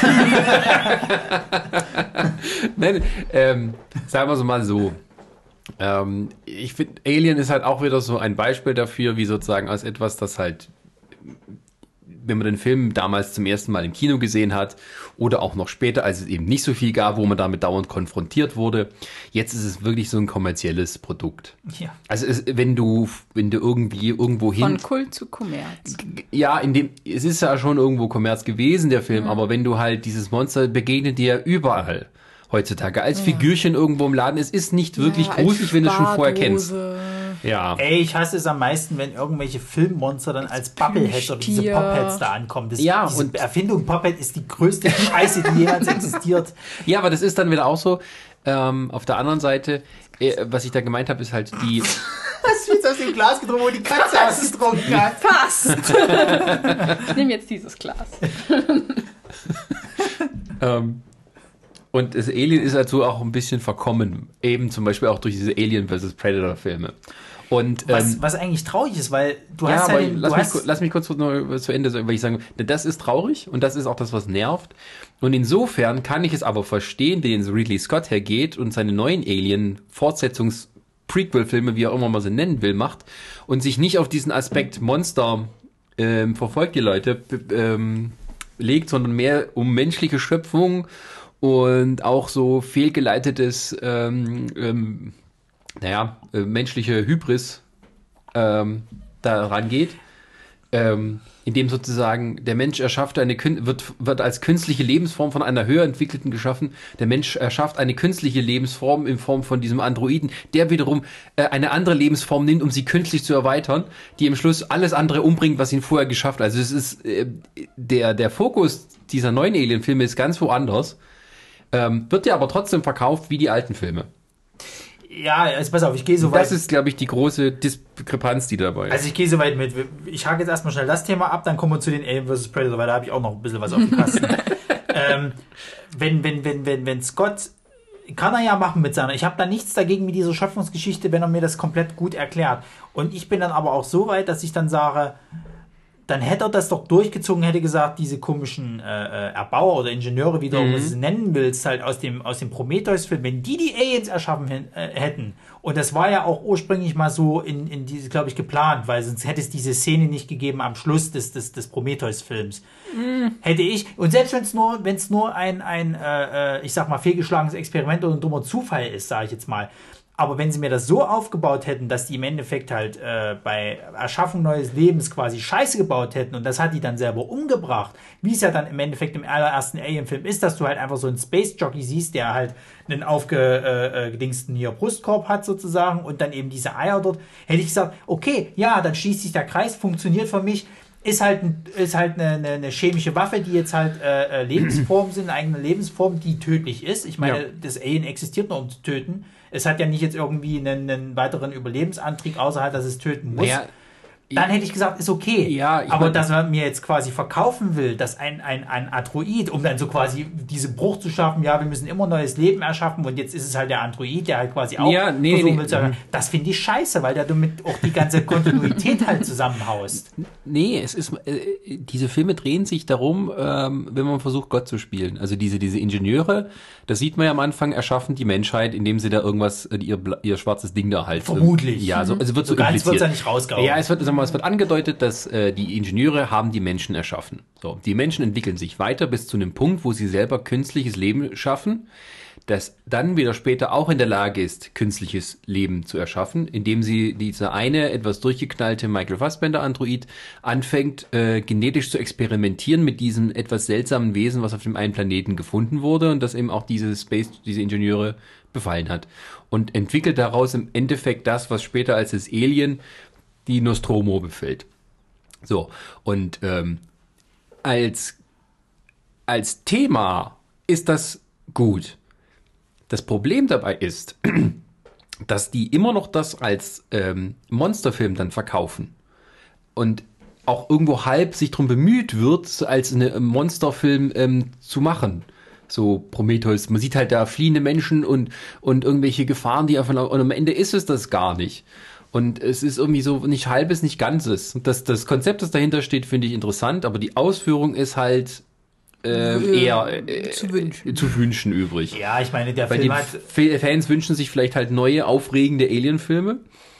Ähm, aber Ridley Scott hat kein Interesse dran mehr und macht eben daraus also eine Allegorie für die menschliche ähm, Überheblichkeit. Ja, aber das, das, das Thema ist ja auch, ich meine, der Film hat ja nicht nur das als Problem. Ne? Ich glaube, da gab ja noch andere Sachen an dem Film, die halt richtig problematisch sind. Seien es halt die dumme Entscheidung der, der, der Protagonisten Genau, und so weiter. Ausführung schlecht. Ja, ja. Ja. Aber ähm, trotzdem, es ist halt, ich finde, ich finde es trotzdem, dass es, es ist halt auch so, so, so. Das ist mir nicht konsequent genug. Wenn du halt einen Michael Fassbender Das meine ich ja damit. Es ist, sie hätte, wenn, hätte er sich, da- dann wäre es halt mehr so ein Drama gewesen. Und das du halt nicht verkauft gekriegt als Alien-Film. Nein, und das Problem ist auch, dass er sich halt, äh, finde ich, halt selber drauf scheißt, wie dieses Mysterium drumherum halt eben jetzt noch so entstanden ist. Allein wie der erste Alien-Film halt ist mit dieser, du kannst es jetzt, ich meine, du, du, wir wir sind alle Fans im Endeffekt, aber versuch mal einem Fan zu erklären, pass auf, das ist jetzt, guck dir mal den Alien Covenant an, wenn du denn jetzt so quasi den, den ersten richtigen, äh, äh, oder guckst halt erst den Prometheus an und dann den, den Alien Covenant, wenn du jetzt die Reihenfolge einer, und dann guckst du den ersten Alien-Film. Und ich bin mir sicher, dass der Typ fragt, okay, ähm, der Android hat die jetzt erschaffen, die Aliens. Wie genau kommt die jetzt auf diesen, zu diesen Space Jockeys? Weil angeblich ist die Rasse ja jetzt damit ausgestorben, wo Fassbender quasi im Film. Nur die hatten immer noch ein paar Filme im Köcher. Das ist ja nicht so, dass die gesagt haben, das war's schon. Die wollten ja noch einen dritten machen. Oder äh, Ridley Scott hat in einem Interview gesagt, er hat noch Ideen für sechs weitere Filme. Ja, ich ich, äh, also ich kann. Da äh, fließt noch eine Menge ich Wasser bleib, durch. ich bleib, äh, also äh, ja, wie gesagt, ich bleib dabei. Ich finde, er hat damit eigentlich das, das komplette Franchise beerdigt, tatsächlich. Ich, warum denn? Ich, weil, weil, weil, du kannst mir dieses Wesen nicht mehr als, als, als gruselig, also diese, diese, was ich mal ursprünglich hatte, dieses bedrohliche, gruselige Vieh sozusagen, wie es mal ursprünglich war, das funktioniert für mich nicht mehr. Es ist für mich jetzt als ein weiteres CGI-Vieh verkommen, Ja, aber, wo, wo irgendwie ähm, versucht wurde, das zu entmystifizieren. Und was, das war ja das Gute damals daran. Es war halt Ja. dieser, dieser, dass du es nicht, das ist dasselbe Problem, was er jetzt versucht hat bei Blade Runner, wo ich Gott sei Dank froh bin, dass sie es nicht gemacht haben. Dieses Entmystifizieren von Sachen halt. Warum? Ja, gut, da Es hat er doch nicht Regie geführt. Ähm, nee, ich meine, dass dieses Entemystifizieren war aber schon vorher da. Also das musst du dann gewissermaßen auch sagen. Und hättest du jetzt einfach nur neue Alien-Filme gemacht, wo halt Menschen irgendwo anders dem Alien begegnen und den auf eine irgendeine andere Art und Weise besiegen, ist ja immer nur eine Wiederholung. Und, das, genau. und deswegen fand ich den Ansatz gut, dass er gesagt hat, das interessiert mich jetzt gar nicht, immer nur das Gleiche zu machen, was vorher schon alles da war und was schon immer schlechter wurde mit jedem Film, ähm, sondern ich gehe es mal von der anderen Seite an. Ähm, dass man aber sozusagen damit ähm, nicht dem dient, sozusagen dem Publikum, das das eigentlich haben will, äh, aber gleichzeitig das Wissen hat, ich kann nichts Neues machen, was irgendwie gut ist. Ich, weil ihr, ihr kennt das alle schon, ihr wisst, wie das Alien aussieht, ihr habt es als Puppe zu Hause und ihr wisst, was seine Ja, Schwachpunkte aber sind. alles. bin ich wieder bei dem dann braucht man keine neuen Filme machen. Ja, genau. Da bin ich bei dem Punkt zu sagen, dann lass es ruhen. Ja, Das schon. ist, das ist wie mit anderen Filmmonstern. Es wird irgendwann immer schlecht. Dann lass es doch ruhen. Es Ja, ist gut für die Zeit. Aber dann kannst du halt einfach da kein Geld mehr damit machen. Aber so funktioniert leider Hollywood nicht, das wissen wir alle. Ja, ich meine, er müsste es ja nicht machen, aber dass er sozusagen dann äh, das so mit Prometheus so angegangen ist, wo erstmal so auch ein bisschen offen war, ob das jetzt, ist das jetzt ein Alien-Prequel oder nicht und ähm, dann war es das halt auch am Ende, aber Ja, aber für mich fühlt sich Prometheus und Alien Covenant an wie eine äh, Fanfiction. Ne, er hat ja erschaffen, das ist, eine, das ist die ultimative Ja. Fanfiction, die zählt. Natürlich, natürlich, aber es fühlt sich trotzdem äh, weitgehend dann an, als ob jetzt irgendeiner, ja, ich weiß es über Scott, aber es ist, fühlt sich für mich wie eine Fanfiction an. Wie einer, der sagt, oh, da habe ich eine super Idee, ich will das Alien-Universum mal noch ein bisschen erweitern, tralala. ja, ich meine, äh, ja, aber das ist der Punkt. Es sind nicht die Filme, ähm, die, also zumindest von denen, die du gut fandest und wie sie funktioniert haben. Es ist nicht die gleichen Genrekonventionen. Aber man versucht irgendwie die Genrekonvention noch so ein bisschen von hinten reinzudrücken. Ja. Gerade bei Covenant, ähm, ähm, mit denen halt Alien sozusagen assoziiert wird. So. Ähm, und dann merkt man, halt, das funktioniert nicht. Also äh, Scott hätte vielleicht wirklich volle Kanne auf dieses Thema äh, Mythos gehen, äh, Schöpfermythos und so menschliches Hybris, menschliche Hybris gehen sollen. Dass das dann kein Gruselfilm ist, der mich spannend ist, das ist klar. Ähm, und das ist dann der Punkt, wo wahrscheinlich der, das kommerzielle Interesse überwiegt und er inzwischen auch viel zu alt ist, um sich dann nochmal Gedanken drüber zu machen äh, oder machen will. Ähm, und dann kommt eben halt so eine komische Mischung raus, mit denen am Ende keiner wirklich glücklich ist. So. Und das ist dann, ähm, ja. Leider das. Naja, abschließend nochmal ganz schnell zu Alien vs. Predator. Schade. Das ist wirklich dann Fanfiction. Das, oh, das ist einfach schade, weil du hast im Endeffekt einen. Äh, Hier äh, Predator hätten wir auf die Liste nehmen können. Verfickt. Na gut. das ist, das ist ein, ein, ein, ein, Super, also ein außerirdischer Superjäger, wenn du es halt so willst, der gegen die ultimative außerirdische Killerbestie antritt und dann kommt so eine Grütze dabei raus. Ja, aber das Also war ja das- klar, das- dass das, nicht, dass das nicht gut werden kann, kann, konnte. Aber überleg mal, wenn du jetzt mal die Comics anguckst, ich meine gerade die, die Reihe, die jetzt bei Crosscult äh, lief, halt hier äh, Stein und Feuer, die war super. Sowas auf der Leinwand hätte, hätte super funktioniert. Ja, aber es Warum funktioniert verbietet man doch nie dann so eine Scheiße mit so einer, mit so einer Inka-Pyramide unterm Eis, wo quasi die Predator immer irgendwelche. Äh, Hat er äh, nicht Paul W.S. Anderson Regie geführt? Ja, frag nicht. Ja, wa- was? Ja, ich, Warum stellst du die Frage da? nein. Ich meine, Es sind halt untalentierte Leute ich meine wenn, du, wenn du überlegst, dass der erste, und das ist schon viel gesagt, noch besser ist als der zweite. Also, da, da, da, ne? Zweiten habe ich gar nicht gesehen. Es gibt einen zweiten. Es gibt einen zweiten, wo die, wo, die, wo die Aliens dann auf der Erde sind. Also, ne, der waren sie am ersten schon, aber sie sind dann in einer groß, äh, nee, Quatsch, in einer Kleinstadt, also in so, so einem Dorf quasi. Äh, und das Einzige, woran ich Also mich noch Critters auf Alien. An, ja, ja, und das, an das Einzige, was ich mich noch daran erinnern kann, ist, glaube ich, die erste Szene, Szene, wo ein Alien quasi entsteht, weil da nämlich ein kleiner Junge stirbt. Der schön so ein, so ein, so ein, so ein äh, Alien quasi, wo Ja. es aus, aus seinem Brustkorb rausspringt. So, das war, glaube ich, auch das Einzige, wo sie sagen, oh, wir schocken ein bisschen und, und, und Zeug. Und Spoiler, das Ende ist, dass sie quasi die ganze äh, äh, Stadt in die Luft jagen, die Regierung quasi, um diese Alien-Epidemie halt eben äh, unter Kontrolle zu kriegen. Ja, das ist. Ach Gott. Naja, kommen wir mal auf was Schöneres. Genau. Auf das nächste Monster. Wer ist dran? Ja, jetzt, ja, genau. Ich, ich bin wieder dran. Katze streckt die Hand hoch. Ich glaube, sie leckt sich gerade wieder, oder? Katze, was willst du sagen? Was ist dein. Das muss man jetzt mal so sehen, das sieht geil aus. Da kommt so eine Pfote einfach die, die, die Tischkante hoch, während wir fragen, wer ist als nächstes dran. Ja, sie möchte auch gerne mitmachen. Komm, Katze. Komm, sag was. Sag was. Ja, Das besonders, Instagram. das ist besonders gut für die Podcast-Zuhörer, die jetzt dann irgendwie so, äh, die Katze. Cat-Content, wir brauchen Cat-Content. Sei süß. Sei süß, Katzi. Nein, geh weg! Okay, geh. Geh spielen. Die bisschen mehr aus wie Tierquälerei. War auch ein bisschen. So, das nächste Monster, bitte. Äh, ja, das nächste Monster. Es ist ein sehr altes Wesen und es lebt inmitten eines Labyrinths. Man weiß nicht so genau, ist es böse oder ist es gut. Es hat blaue Haut mit so eingekerbten Symbolen und es dient seiner Prinzessin. Doch, Ridley Scott. Also, ich hätte jetzt gesagt, äh, bis zur blauen Haut Minotaurus, aber Ja, es entstammt tatsächlich auch der griechischen Mythologie. Aha. was gab's denn da noch im Labyrinth? Der Pan. Ah, Genau. Pan. Genau. Der Pan aus Pans Labyrinth. Obwohl der echte Mythologie-Pan nicht im Labyrinth wohnt. Das, das stimmt. Der so rum, hat auf seiner Querflöte, äh, nee, wie heißt das? Panflöte. ähm, Das ist das, womit irgendwelche, irgendwelche äh, hier mexikanischen äh, Mitbürger dann in der, in der äh, Einkaufszone stehen und Peruanisch, oder ja. peruanischer. Das haben wir, gab's noch bei Switch. Die größten äh, Hardrock-Hits auf Panflöte.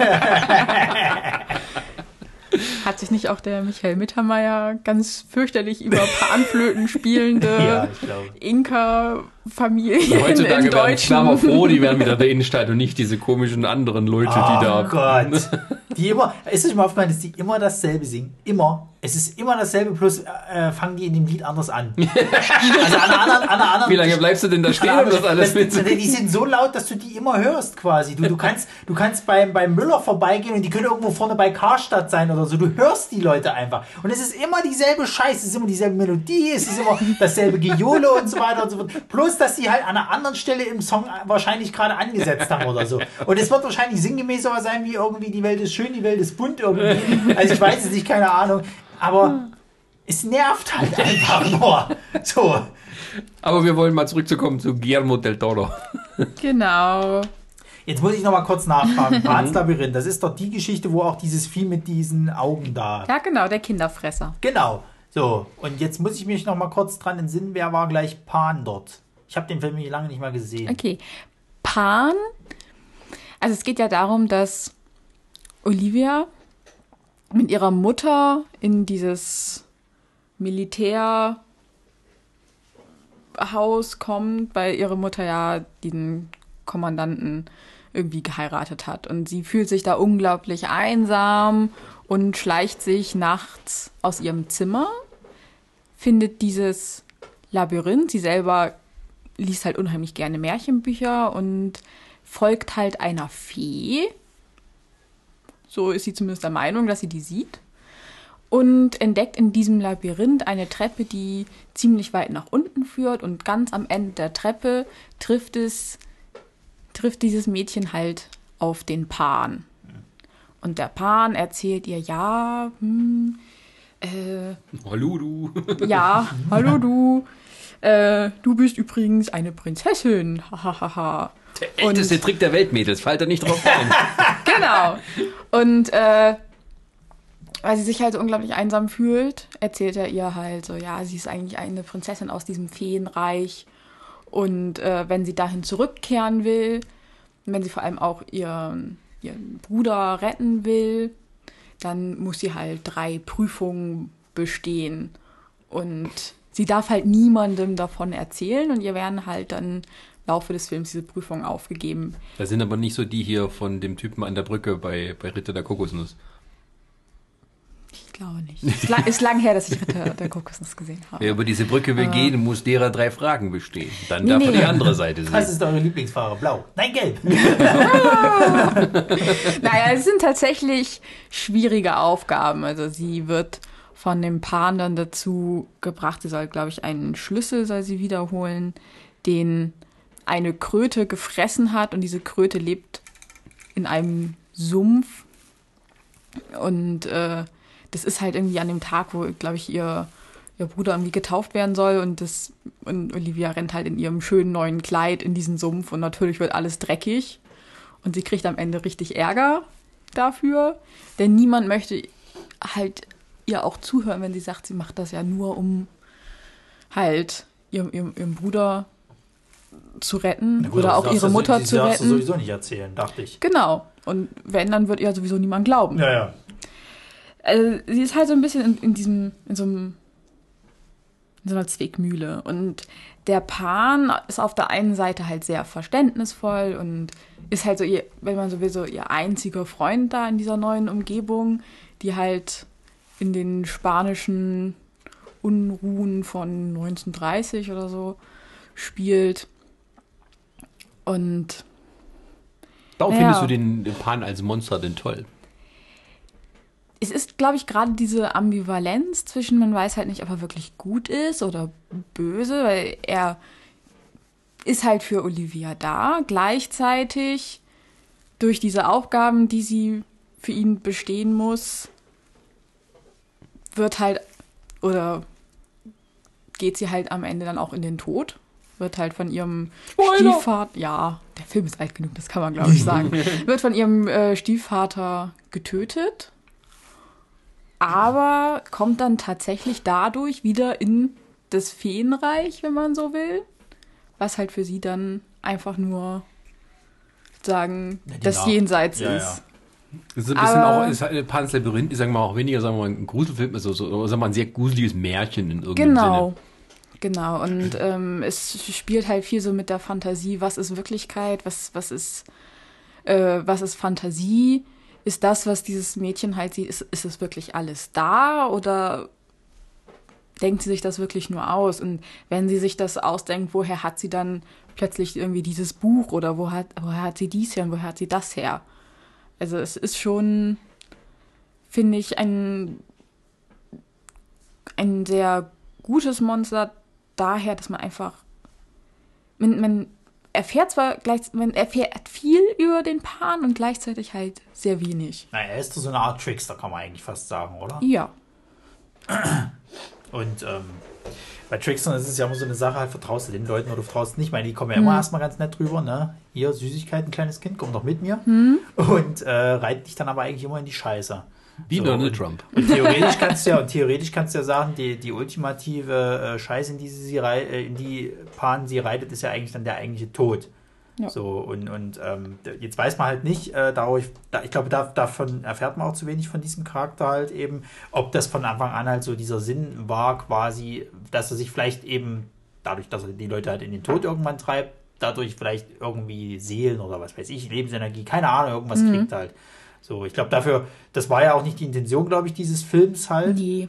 Ähm, Also die Intention dieses Films ist, glaube ich, auch halt mit diesem Trauma des Krieges äh, den- das aufzuarbeiten und halt vor allem aus der Sicht eines Kindes das zu Ja, erzählen. Das, also das, das Grausamste an diesem Film ist nicht der, der Kinderfresser, ist nicht die böse Kröte, die sie beinahe frisst, ist nicht der Pan, sondern es sind tatsächlich die Menschen, die sich gegenseitig umbringen und die andere foltern. Und äh, das alles wird halt aus der Sicht von diesem Kind beschrieben, die sich das nicht anders erklären kann oder sich nicht anders aus dieser grausamen Welt retten kann, außer indem sie an Feen und ja, Monster glaubt. Ja, was auch interessant ist an dem Pan ist halt, ähm, dass er ja äh, so als, als, als Sinnbild für diesen Film halt gut funktioniert. Ich meine, du hast ja dieses Aussehen, was so die Schrecken halt des Krieges und vielleicht irgendwie Einsamkeit, wie man es auch immer nennen will, halt, also dass das ganze Dunkle halt repräsentiert. Gleichzeitig sucht sie aber auch jemanden, den sie sich halt anvertrauen kann oder der so ein bisschen Freund ist und da hast dann so diese warme Art von ihm halt quasi. So, so zutraulich ist und, und vielleicht doch ganz lieb und gesellig und bla. Also finde ich, der, der, der Charakter spiegelt eigentlich den ganzen Film ganz gut wider. Und natürlich super dargestellt von Doug Jones, der nicht nur den Pan verkörpert hat, sondern auch äh, Abraham aus den Hellboy-Filmen und zurzeit als äh, Saru Genau, in, bei, bei, Star Trek bei Star Discovery. Trek Discovery auftritt. Immer wenn irgendwo ein komischer, sehr langgezogener Typ in einer äh, sehr heftigen Make-up äh, ähm, zugedeckt. Moment, ich mache nochmal den Satz neu. Immer wenn irgendwo ein äh, schlachsiger, langer Typ mit ganz viel Make-up oder Maske da im Film zu sehen ist, dann ist es Doug Jones. Ja, und er gehört meiner Meinung nach mit so zu den besten Monsterdarstellern, die wir so derzeit haben. Einfach, weil er gefühlt jedes zweite Monster schon mal dargestellt hat. Solange es lang und schlaksig ist. genau. Ja, es ist halt so ein bisschen irgendwie. Dicke ist nicht so sein Ding. Wenn sie dann mal bei den Oscars das einführen, quasi hier für, für Best Animated oder irgend sowas, gibt es das nicht schon, diese Was? Rubrik, Best wo, Animated? Äh, Maske oder so. Oder Beste Maske, irgend sowas, wo, wo, wo, wo Andy Serkins regelmäßig immer abräumt? Ja, doch, Du meinst, Ma Maske wo- du gibt meinst- es, aber da sind die irgendwie teils, glaube ich, ein bisschen. Nee, nee, du, du meinst irgendwas, wo Leute quasi äh, einen Preis dafür kriegen als beste irgendwie Motion Capture oder irgendwie sowas. Irgend sowas, ja. Nee, das, äh, das gibt's nicht. Es gibt die Maske natürlich als an sich, Ja. aber ähm, bei Andy Circus, äh, die haben ja immer drüber geredet, dass jemand, der sozusagen, ähm, äh, kein, das ist ja keine Schauspielerei, äh, wie soll man so sagen, ähm, er stellt etwas dar, er wird aber nur als Referenz benutzt zu dem, was eigentlich zu sehen ist, anders als jemand, der tatsächlich in einer Maske physisch echt auftritt. ja. Und äh, nach den Regeln der Academy kann aber so jemand nicht nominiert werden, wenn irgendwie mehr als die Hälfte oder sowas ähm, der Performance sozusagen anders kreiert wurde. Also das heißt, Doug Jones könnte quasi jetzt niemals in der, im Oscar-Rennen teilnehmen, wenn er halt so eine riese Doch, heftige... er Doch, schon, doch. doch, er schon. Andy Serkis kann das nicht, weil Ah, er ja. sozusagen äh, nur das Referenz ist für das Digitale. Ja gut, wobei man jetzt auch sagen muss, äh, kann man sich ja streiten. Ich meine, die, die, wenn du jetzt manche andere Leistungen halt siehst, also ich glaube, glaube dass, dass, dass Doug Jones, glaube ich, niemals so krass im Oscar-Rennen irgendwo drinne sein würde, mit den Filmen, die er jetzt halt macht. Ja, gut, im im Also- Endeffekt kommt es auf die Rolle an, wie Ja. er spielt. Ich meine, Andy Serkis ist ein guter Schauspieler und sowas, deswegen hat man es auch immer wieder so. Es ging ja darum los mit Gollum. Ja. Ja. dass eigentlich das so eine gute Darstellerleistung war, dass man sagt, warum, warum ist sowas, so jemand nicht dann wählbar? Ähm, aber er hat halt das Problem, dass halt ein großer Teil der Mimik eben von mehreren Dutzend anderen Personen hergestellt wird, die Ja. eben halt das computermäßig steuert. Ähm, Ja gut, die Technik war ja damals auch noch nicht so weit. Ich meine, mittlerweile äh, Äh, schon, ja. aber es machen sie ja heute auch noch so. Also du hast, es wird ja nicht eins zu eins übertragen, du hast halt immer noch die Möglichkeit, künstlerisch einzugreifen hinterher. Und das ist dann das, was quasi das wieder abspricht, dass es seine Leistung war, sondern das ist halt eine geteilte Leistung durch Technik noch hinzugefügt. Ob das in der Zukunft auch nochmal irgendwas anderes dazukommt, weiß man nicht. Wenn dann irgendwie die Nostalgiewelle so weit ist, dass man nur noch alte Schauspieler per Computer wiederbelebt, Na komm, bei Blade Runner haben sie, beim Blade Runner haben sie jetzt, also bei dem letzten, jetzt haben sie jetzt ja äh, äh, ein neues Maß eigentlich damit äh, geschaffen, indem sie jetzt ja quasi die, äh, ach scheiße, ich komme jetzt nicht auf den Namen. jetzt spoiler mich bitte nicht, ne? Jedenfalls ähm, haben sie da ein neues Maß geschaffen. Also haben jetzt viele gesagt, also das wird jetzt ein neuer Standard, äh, sollte da.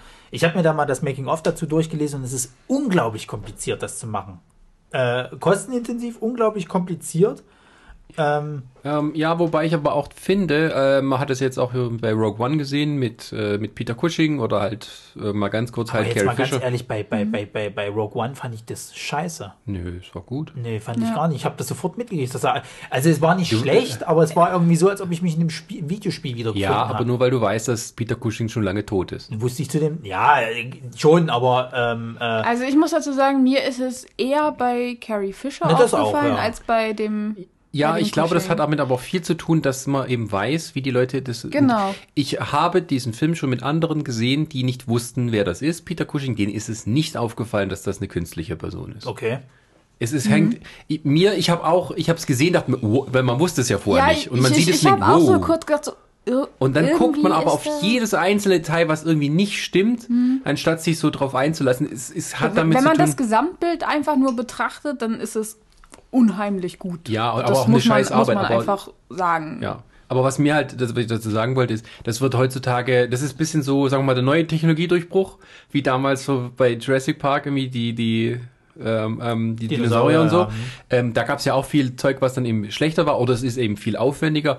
Heute kannst du das zu Hause nachmachen mit Programmen, die nicht viel kosten oder Ja. gar nichts, wenn du dich halt reinkniest. Ja. Und das geht.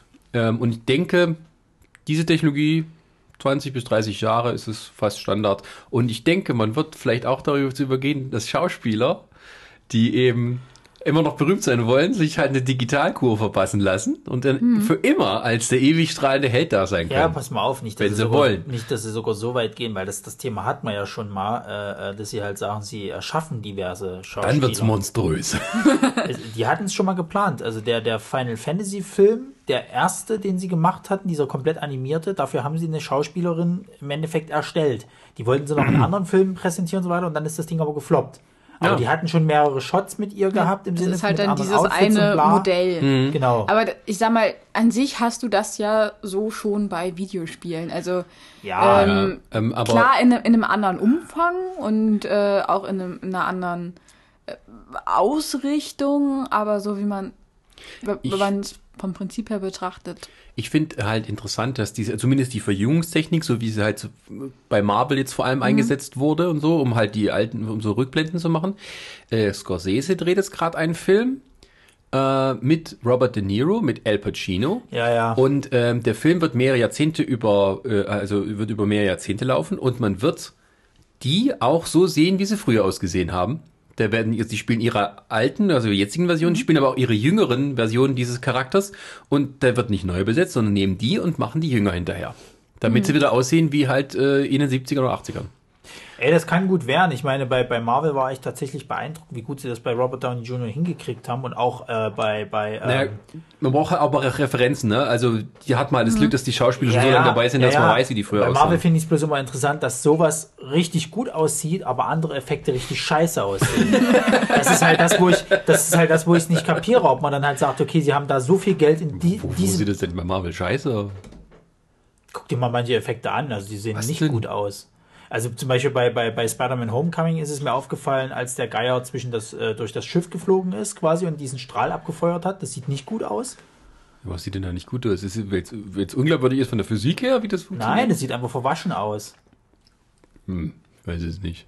Also, man, man denkt, es gibt ja auch so viele Effekte, dass man denkt, das sind gar keine Effekte. Wenn man Ah, sich ja, diese ganzen, diese Showreels von den Sachen, und die gibt es jetzt äh, zu, zu Hunderten mittlerweile bei, bei YouTube, wenn man sich die Showreels der Special Effects Firmen ansieht und dann zum Beispiel sieht es bei ähm, Civil War, ähm, dieser Anzug von Black Panther auch CGI ist. Ich denke, mhm. was? Wieso? Aber einfach nur, damit er noch besser und Haut anliegender und muskulöser aussieht. Und der hat, mhm. der hat, ein, der hat zwar sein Kostüm an, hat aber überall diese Punkte drauf, wo sie dann später nochmal einen CGI-Anzug drüber machen. Und eine CGI-Maske. Ja, ne. ja. Es gibt halt, es gibt halt so Sachen, also ich, da wollen ich finde halt zum Beispiel, dass ähm, der Black Panther unheimlich real.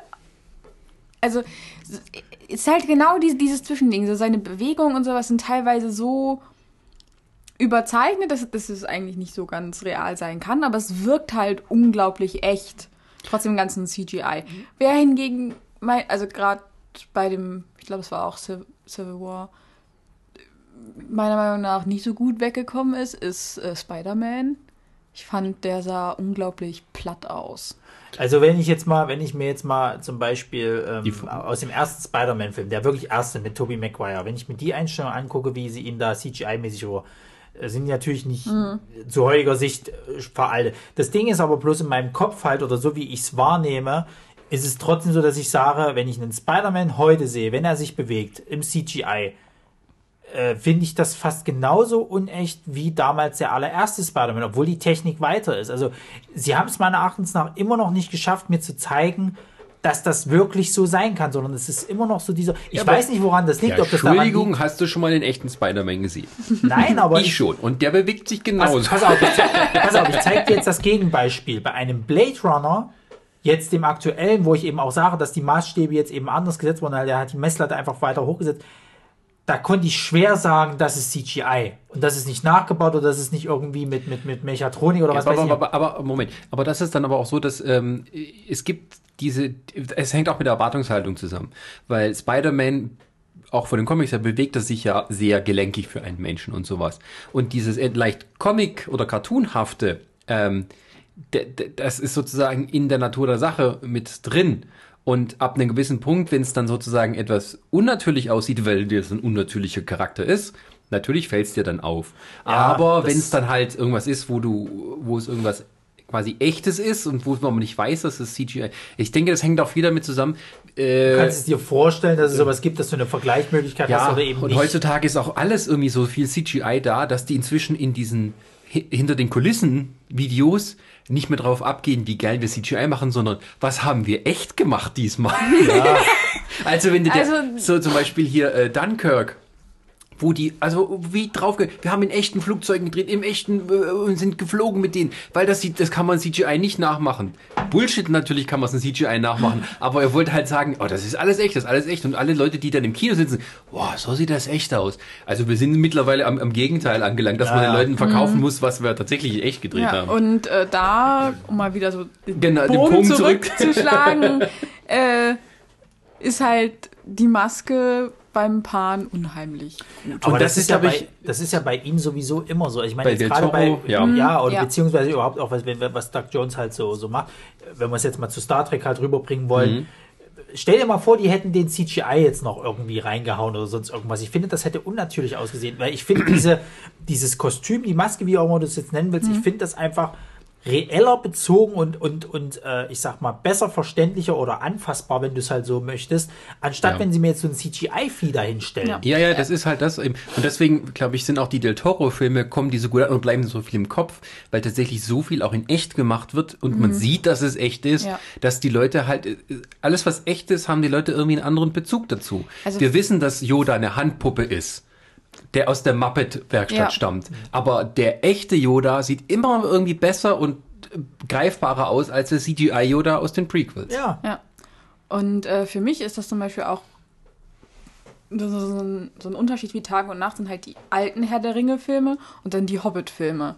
Ja. Irgendwie bei, beim Herrn der Ringe haben sie ganze Armeen nachgebaut und dann zwar kopiert, damit sie größer werden, aber da wurde jeder Reiter wurde einzeln ausgestattet und die Orks haben alle ihre Maske anbekommen und dann beim Hobbit wurden halt einfach so ein, der 3D-Ork mal 50.000. Ja, aber das verstehe Mhm. ich zum Beispiel da auch nicht, weil äh, der Toro hat ja da mitgewirkt bei den, bei den Hobbit. Das hast du ja ganz, ganz stark gemerkt gehabt dann im, Ja. im, im dritten, wo die Schlacht dann war, wo glaube dann viele auch- Nee, auch- da hat er, da, der da hat hat- er gar nichts mehr mit. Man weiß Der halt, hat, glaube ich, wenn auch nur irgendwie so im Design. ja, das ist halt, das, Ja. man weiß halt nicht, wie viel Del Toro in, in Hobbit drin steckt, weil er eben dann ausgestiegen ist und wie viel dann Peter Jackson wieder übernommen hat und sowas.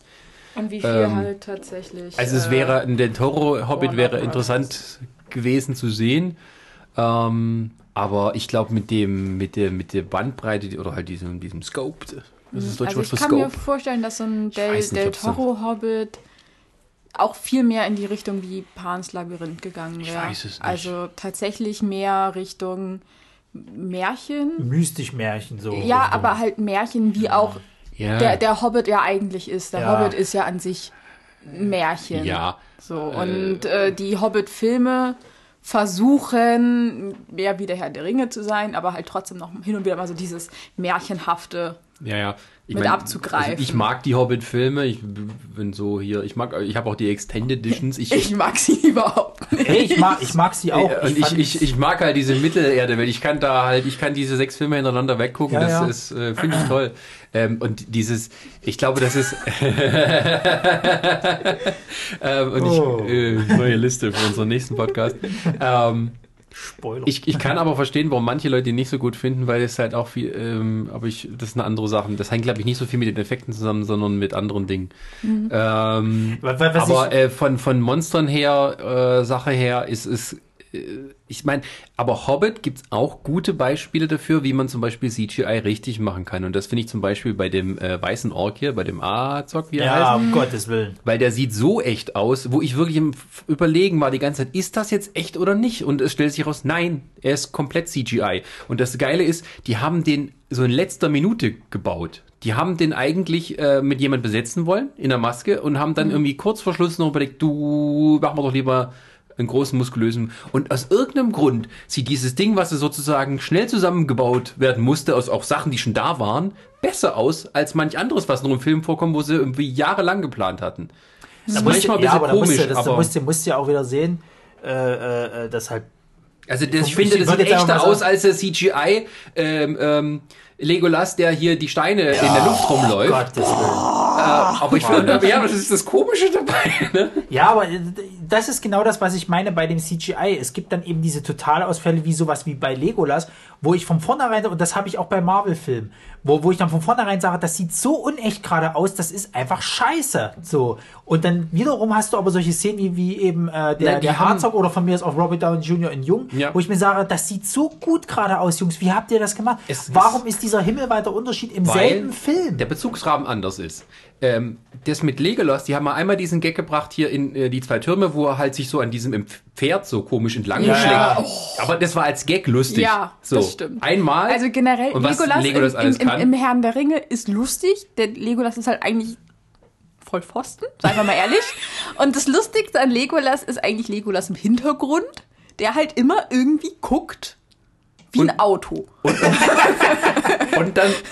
Und, Und, dann- und- ich dann glaube, er immer- Orlando Bloom hat auch mal in irgendeinem Interview gesagt, dass er es mit Absicht gemacht hat, weil sonst halt Legolas nichts gemacht hätte. Also hat er sich irgendwas überlegt, Ja, pass mal, womit pass das mal. interessanter wird. Also Genau. guckt Pass mal auf, wenn er mal Legolas nicht irgendwie doof im spielen durfte. Hintergrund rum. Ja, pass mal auf, genau. wir, wir, wir driften hier zu sehr ab. Die Herr der Ringe-Geschichte, Hobbit, was auch immer, das verlegen wir auf einen anderen Podcast. Ja, ich meine, aber ja, aber ist einfach mal so, äh, äh, Grundtenor war ja gerade ähm, Monster sozusagen und ich denke, aber man merkt auch gerade jetzt, oh, um die Diskussion hier mal, haha, ich pass auf, ähm, CGI hilft nicht, ein Monster gruseliger zu machen. Gar nicht, gar nicht. Ich finde, eher, Witzigerweise. ich finde eher, dass du, dass du, ja, einfach weil dieses CGI, der dieses, dieses, dieses Ding halt davon verpflichtet, dass es halt unecht ist.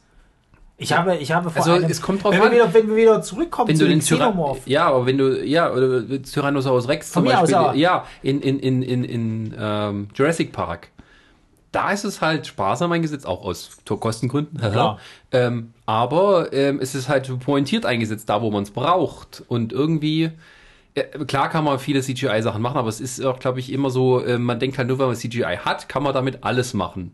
Und so eine Beschränkung durch eine Maske und einen echten Schauspieler kann einem auch helfen zu sagen, gut, wie kann man das jetzt gruselig machen? Also ich, wenn, wenn wir jetzt mal davon ausgehen. Auch beim Xenomorph, wo es ein Mensch halt war. Genau, also wenn wir jetzt mal davon ausgehen, ich habe da mal eine gute, gute, äh, ich sag mal, Messskala äh, vom Ekelfaktor her. Wenn du jetzt, naja, pass auf, wenn du jetzt äh, zum Beispiel von einem, kommen wir mal zu einem Klassiker, der Blob. Ja. Oder von mir aus auch äh, äh, so Trash-Film und so. Wenn einer, wenn einer irgendwie äh, äh, per, äh, per, per ähm, handgemachter Technik jetzt anfängt zu schmilzen, Mhm. das sieht widerlicher aus, wenn du das wirklich halt eben Ja. zusammengebastelt hast, anstatt wenn du das CGI-mäßig machst. Und Ja. das, ich finde das so widerlich, wenn der Blob quasi Menschen auflöst, weil das so eklig aussieht, weil du, du, du- hast ja dann die menschliche Anatomie in dieser Puppe halt mit drin halt so. Ja, oder zum das Beispiel, sieht wenn, einfach ekelhaft wenn die aus. Gesichter schmelzen bei Genau. Indiana Jones. Spoiler, Entschuldigung. Aber das sieht einfach pervers eklig aus. Wenn du jetzt das im CGI hast, dann hast du schon wieder diese Analogie. Äh, ja, das sieht halt irgendwie so unecht aus und ja, es ist zwar irgendwo eklig, aber sowieso. irgendwie trotzdem, äh, es ist- du hast nicht, es ist nicht greifbar. So, und wenn ich das jetzt so äh, bei, bei einem Blob-Film sehe, wo die das eben wirklich mit, mit äh, äh, äh, oder das Ding ist auch so eine gute Sache halt. Mhm. Das Ding, oh, also der, der, das, das Remake äh, mit, mit, mit Kurt Russell, Mhm.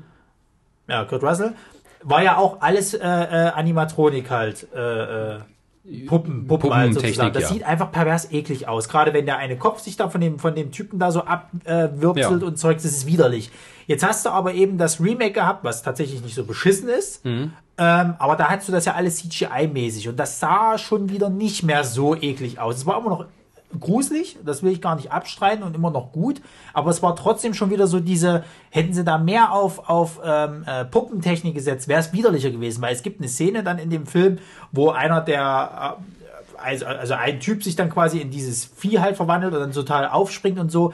Das sieht nicht so geil aus. Wenn du das jetzt wieder gehabt hättest als Puppe, wo dann noch so Flüssigkeiten irgendwo raus sind, das wäre so widerlich gewesen. Ja, es ist halt immer so, ähm, also gerade bei Horror- oder Filmmonstern muss es ja immer irgendwo greifbar sein. Und äh, Genau. wenn CGI eingesetzt wird, um nur sozusagen das, was man schon kennt, noch zu übersteigern, dann nimmt man es auch nur als solches wahr, nämlich Ja. eine Übersteigerung. Und dann wird halt klar, dass das nicht gedacht ist, um dich wirklich zu erschrecken. Ähm, und da gibt's halt wirklich wenige Beispiele dafür, wie halt CGI eben effektiv eingesetzt werden kann. Also man hat es zum Beispiel jetzt so bei S gehabt, ähm, wo sie halt so paar Sachen, klar war das CGI, ähm, ein paar fand ich auch eher zum Lachen, aber Ich empfehle sehr den Nostal Nostalgia Critic. äh, ähm, ja, das war, aber da waren so viele Sachen dabei. Ja, Klasse, genau, das habe ich auch gedacht.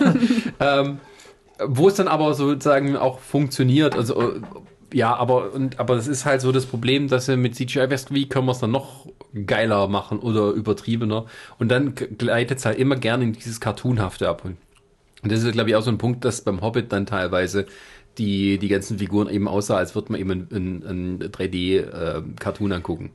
Und dann wirkt es halt nicht mehr so, dass es dass es dich emotional mitreißt, weil du halt irgendwo eine Trennung hast von dem, was du siehst auf dem Bildschirm, was du dabei fühlst. Also ich habe ich hab immer, äh, ich habe halt leider Gottes nicht die, die, äh, das Wissen darüber, ähm, wie teuer jetzt was ist, aber ich vermute fast, dass solche äh, äh, animatronischen Geschichten hat oder dieses Make-up teurer ist als CGI mittlerweile. Das kommt drauf an. Also das, das würde ich so nicht sagen. Es kommt drauf an, was man macht. Ähm, ähm, und was für ein Budget man hat. Also das, oder was, das kommt echt auf die Geschichte an. Also, ich weiß, ich weiß. Ich glaube so- nicht, dass man generell sagen kann, eine Maske kostet so viel und ein CGI-Team kostet so viel. Na also gut, du musst, ja auch die, du musst ja auch die Zeit mit reinrechnen. Ich meine, wie lange brauchst du jetzt, um dich in so eine Maske reinstecken zu lassen? Also es gibt ja Leute, die dann sagen, jetzt stehe ich gleich mal vier Stunden irgendwie drin, um das. Nee, das ist, das ist, ne- nee, das, das kannst du so pauschal nicht sagen. Da musst du wissen, um was geht es jetzt, was macht, was zeigt man. Mhm. Also, dass du einen Film so wie hier Kong Skull Island nicht mit einer Puppe machen Nein, kannst. Gottes Willen. Ähm, das ist klar, aber dass so ein Film wie Pans Labyrinth nicht funktionieren würde, wäre ähm, der Kinderfresser oder der Pan, Ja. wär, wären das CGI-Figuren, weil, weil es irgendwo dieses Märchenhafte äh, ist, das dann halt ähm, dazugehört. Ähm, Beispiel, wir hatten uns, warte, war kurz, wir hatten gerade vorhin eine Pause gemacht, äh, da hatten wir über Legende gesprochen, diesen Film von Ridley Scott, diesen Fantasy-Film mit Tom Cruise ähm, aus den 80ern. Ist nicht ganz so bekannt, aber da ist auch alles in Maske gemacht. Ähm, und dann sieht man zum Beispiel Tim Curry als den Herrn der Finsternis. Der so eine Teufelsfigur-Gestalt ist und der sieht so geil aus und es ist eine Vollmaske, also Ja. komplett Körper. Der hat Hufe, der hat einen extra, äh, so einen Brustpanzer, damit er extrem muskulös aussieht. Der hat Hörner, die sind irgendwie äh, 1,50 Meter lang. Doppelt so breit wie er. Genau. Äh, und alles, das Gesicht, die, die bis zu den Kontaktlinsen, der war komplett eingedeckt in Make-up. Und würdest du das in CGI machen, würden dich alle auslachen. Sondern es wirkt halt nur dadurch auch cool, weil es eben Ja, ist Echtmaske wieder, ist. es ist halt wieder greifbarer halt, ne? Ja, und das ist, sagen wir mal, ein bisschen das, sagen wir, das, ähm, das Schizophrene dabei. Wir wissen, dass beides fake ist. Wir akzeptieren aber lieber das, was irgendwie in echt Handgemacht handgemacht ist, so. ist, lieber als das, was sozusagen am Computer erstellt wurde. Und man kann CGI heutzutage aber auch intelligent einsetzen und da halt zeigen, ähm, nur Sachen zeigen, die man halt so nicht zeigen könnte. Erwähnen es zum Beispiel auch, wenn man Doug Jones wieder hat, bei Star Trek gibt's auch CGI-Sachen, dieses eine Monster oder äh, die Lebensform, Entschuldigung. Ähm, das hättest du im- Leben nie früher zeigen können in allen anderen Star Trek-Serien. Die haben mal ganz am Ende bei Voyager angefangen, so CGI mit einzusetzen und um auch Sachen zu zeigen, die eben nicht menschlich sind. Ähm, und da hat es auch noch funktioniert, aber wenn du es heute anguckst, merkst du, ja klar, ist halt Ja. 20 Jahre alt, aber, aber sonst ist man halt auf dieser humanoiden Form. begrenzt, was ja, auch Oder Dann- kleine süße Tribbles. oder kleine Tribbles, was einfach nur ein paar Fellknäuel sind, die man zusammengenäht hat. und ähm, die, die, die, ähm, äh, ja, und das ist aber auch das, was dann, äh, ja, was dann auch so jemand wie Pans Labyrinth im, äh, im Klassiker werden lässt. Weil es halt irgendwie zeitloser dann wirkt. Also ich habe auch schon mal äh, gehört gehabt, ich meine gerade jetzt im Zuge von Stranger Things hat man so ein Making-of angeguckt, wo sie auch, äh, wo der Regisseur auch gesagt hat, es ist halt einfacher, äh, das Vieh halt CGI-mäßig zu animieren, anstatt jemand mit einem Kostüm hinzufügen, weil es auch manchmal mit dem Bewegen halt dann schwer ist und so weiter und so Das ist fort. logisch. Es ist halt die Frage, ob Ja, man ja. das CGI dann trotzdem. Oder ähm, dass man CGI so aussehen lässt, als wäre es eine Maske. Das gibt es Genau. ja mittlerweile auch, dass sie dann äh, vor allem darauf achten, dass die, dass die physikalischen Bewegungen, also dass ähm, quasi die Physik stimmt, wie sich bewegt. Ja, ja. Weil da kann man auch einfach nur durch bestimmte Bewegungen kann es unglaubwürdig wirken. Nun ja, Nun ja. kommen wir mal zum nächsten Film. Ich finde es interessant, wie unsere Monsterdiskussion immer ausarten, so einer allgemeinen Feststellung der heutigen Filmlandschaft. Ist doch interessant. Naja, ich meine, gut, wir hatten ja auch Nessie. Da ging es mal nicht um Filme. Wobei, doch, es ging auch um Filme. Naja, es sind ja alles so ein bisschen popkulturelle Anspielungen. Ja. Ne? Sascha, dein nächstes Monster. Äh, genau, das ist definitiv nicht CGI. äh, mein nächstes Filmmonster ist ähm, Lestat de Leon Court. Äh, weil wir ja noch keine Vampire hatten, deswegen habe ich mal jetzt einen rausgenommen. Aber ich hast ihn gar nicht beschrieben, wir mussten raten. Ach, verfickt. okay, warte, mal fange ich nochmal an. Ähm, das nächste Filmmonster äh, ist gar nicht so äh, schrecklich anzusehen. Ganz im Gegenteil. Er sieht echt schnieke aus. Ähm, ein bisschen blass. Liegt wohl daran, dass er mehr nachts unterwegs ist. Er zieht lieber mit Männern rum. Und ähm, hat aber auch Appetit auf Frauen, wenn auch in anderem Ausmaß. Und er treibt sich gerne in New Orleans rum, aber auch auf der, auf, überall auf der Welt.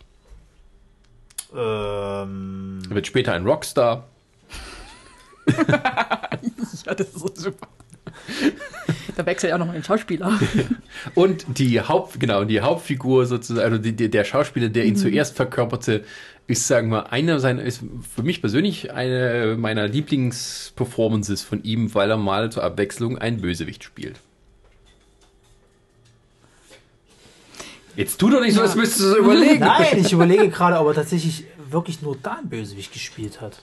Aber Einer ja, der ich, wenigen. Okay. Vielleicht lösen wir es dann schon mal auf. Ja, es ist es, Lestat der Vampir, dargestellt von Tom Cruise in Interview mit einem Vampir. genau. Und ähm, er ist, diese Figur von Lestat stammt von Anne Rice, einer Autorin, die ihn, glaube ich, Ende der 70er oder Mitte der 70er erschaffen hat. die Katze hier lenkt wieder ab. Ähm Und Lestat ist, ähm, äh, ich weiß es nicht genau, ob, das jetzt, ob ich das jetzt so sagen kann, aber glaube ich, eine der ersten Vampirfiguren, die halt über ihrem, äh, die über dieses Monster-Genre à la Dracula hinausgegangen ist und mehr, ähm, naja, in irgendwo vermenschlicht wurde, aber trotzdem noch äh, bos so viel Boshaftigkeit und Böses in sich trägt, dass dann eben auch ein bisschen von der anderen Seite kommt. Also, dass er zum Beispiel ein Kind zum Vampir macht, die ähm, dann zwar heranreift, erwachsen, aber dann eben äh, trotzdem ein Kind bleibt. Ich muss dazu sagen, ich hatte Sachen. auch äh, überlegt, ob ich tatsächlich Claudia, das äh, besagte Kind, äh, zu einem meiner Lieblingsmonster mache. Da ich finde, dadurch, dass sie halt noch immer in, in halt diesem Kinderkörper steckt, aber halt inzwischen eine, ja, eine Erwachsene ist, die halt auch eine unglaubliche Mordlust in sich trägt. Es macht halt diesen Charakter auch sehr spannend.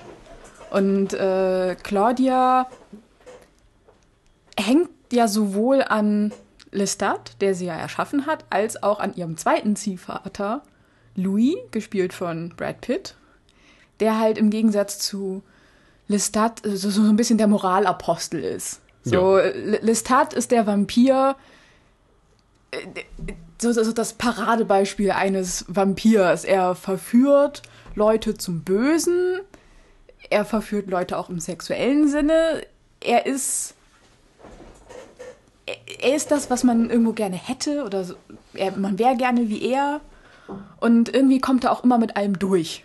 Genau. Und Louis hingegen ist halt, er hat seine Frau verloren, er ist die ganze Zeit schlecht drauf und oh, mein Leben ist so schrecklich. Oh, ich habe ja gar kein Leben mehr. Uh, mein Tod ist so schrecklich. 200 und- Jahre Depression. Das geht ganz schön auf die Eier. Genau. Und äh, Daraus hat sich dann Twilight entwickelt. ja, das ist dann so das Negativbeispiel, was Ja. dann draus wird. Nee, weil aber so Lestat war, ähm, ich weiß es nicht, ob so, habe ich, äh, ob es dann schon andere Beispiele gab wie ihn. Ähm, aber es gibt halt natürlich äh, Dracula und sozusagen und auch andere Vampire, dann halt, die eben so das pure Böse verfolgen und ähm, Lestat wird halt sozusagen irgendwas Menschliches noch mit zugeschrieben. Ähm, also er ist nicht irgendwas also diese, Seelenloses, diese sondern ähm, Va- Vampire von Anne Rice, finde ich, haben alle etwas sehr Menschliches. Äh, Sie wollen ja irgendwo alle noch das, das Leben spüren so und äh, dadurch treiben sie sich ja alle irgendwie in irgendwelchen Bars und Clubs rum, wo halt das Leben stattfindet. Sie wollen ja, irgendwie unter den Lebenden sein. Aber Also sie können halt nicht, das ist so, sagen wir mal so, dass dieses Vampir-Dasein wird halt mehr so beschrieben, bisschen wie, äh, teilweise halt so wie ein Segen, da man halt viele neue Fähigkeiten hat, Mhm. aber eben auch ein Fluch, der da mitkommt, wenn man sozusagen mit den moralischen ähm, Konsequenzen Sachen halt leben aus seinem muss. Le menschlichen Leben. Aber eigentlich müsste es dich nicht belangen, weil du ein Vampir bist und deswegen äh, brauchst du dich nicht drum kümmern. Mhm. Und Lestat ist so jemand, der halt dieses ganze moralische, menschliche abgelegt hat und eher nur nach seinem eigenen äh, seinem eigenen Gusto. Genau, nur seinen eigenen Lustgewinn äh, frönt und dabei eben auch äh, nicht nur menschliche Leichen zurücklässt, sondern zumindest ähm, geistige Leichen bei seinen Vampirfreunden. Ähm, und halt noch diese, diese etwas, gesagt hast, diese sexuelle Komponente dabei hat. Ähm, also das wird im Film da relativ wenig dargestellt, aber dass halt er und Louis eigentlich ein Paar sind, das ist, äh, glaube ich, in den Büchern viel mehr ausgearbeitet, zumindest mehr angedeutet. Aber das ist ja auch so was, eigentlich was sehr typisch ist in dieser ganzen Vampir-Mythologie. Vampire sind irgendwo das, was der Mensch gerne äh, sein möchte. Sie sind unsterblich, sie sind wunderschön und sie leben halt so abseits der gesellschaftlichen Konvention.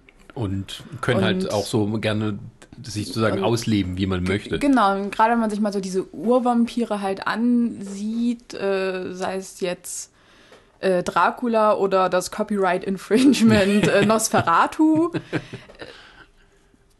Dracula wird zwar noch als ein sehr eleganter und irgendwie auch ansprechender äh, Mann beschrieben. Nosferatu hingegen ist halt wirklich irgendwo gruselig. Und trotzdem verfallen halt schöne junge Frauen ihn und äh, äh, sterben dann halt auch. Ich finde halt einfach, dass das gerade äh, auch hier Interview mit einem Vampir halt so mit einer der besten Umsetzungen ist, wie halt ein Vampir dargestellt wird. So mit den ganzen Problemen, wie ihr schon gesagt habt, eben, als auch, dass er eigentlich schon ein relativ bedrohliches Wesen halt ist, weil äh, ja, jüngst durch die Twilight-Filme natürlich alles nochmal auf den Kopf gestellt und beschissen, vor allen Dingen. Ähm, Das kommt dann davon, wenn eine Mormonin sich mit sexuellen Ausschweifungen beschäftigt. Dann müssen wir erst heiraten, bevor man hier gebissen werden kann. Ja, und, und, und äh, äh, auch, auch ähm, es gibt ja, gab ja dann noch doch Lost Boys, wenn man es dann so will, und, und so weiter, wo man dann die, die etwas aggressivere, äh, rebellische äh, Sicht dann sieht.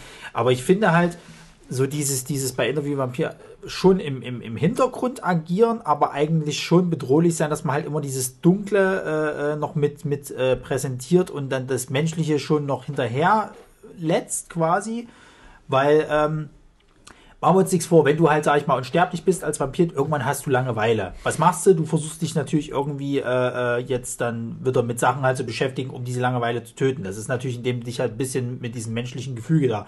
Klar musst du es halt nicht mehr machen, du bist unsterblich, was interessieren dich Probleme und so weiter, aber es ist ja viel interessanter, wenn du da irgendwo Machtspielchen mitmachst und so weiter und im, im, im Punkt halt irgendwelche Sachen machst, die halt moralisch fragwürdig sind. Ähm, und diese Freiheit, das so auszuleben, was gleichzeitig mit, mit diversen Problemen kommt, finde ich, ist halt in diesem Film halt so gut dargestellt. Ich finde, dass dieser Film natürlich nicht als Horrorfilm oder Gruselfilm an sich funktioniert, sondern mehr so eigentlich schon fast ein Drama ist, kannst du eigentlich ja. sagen.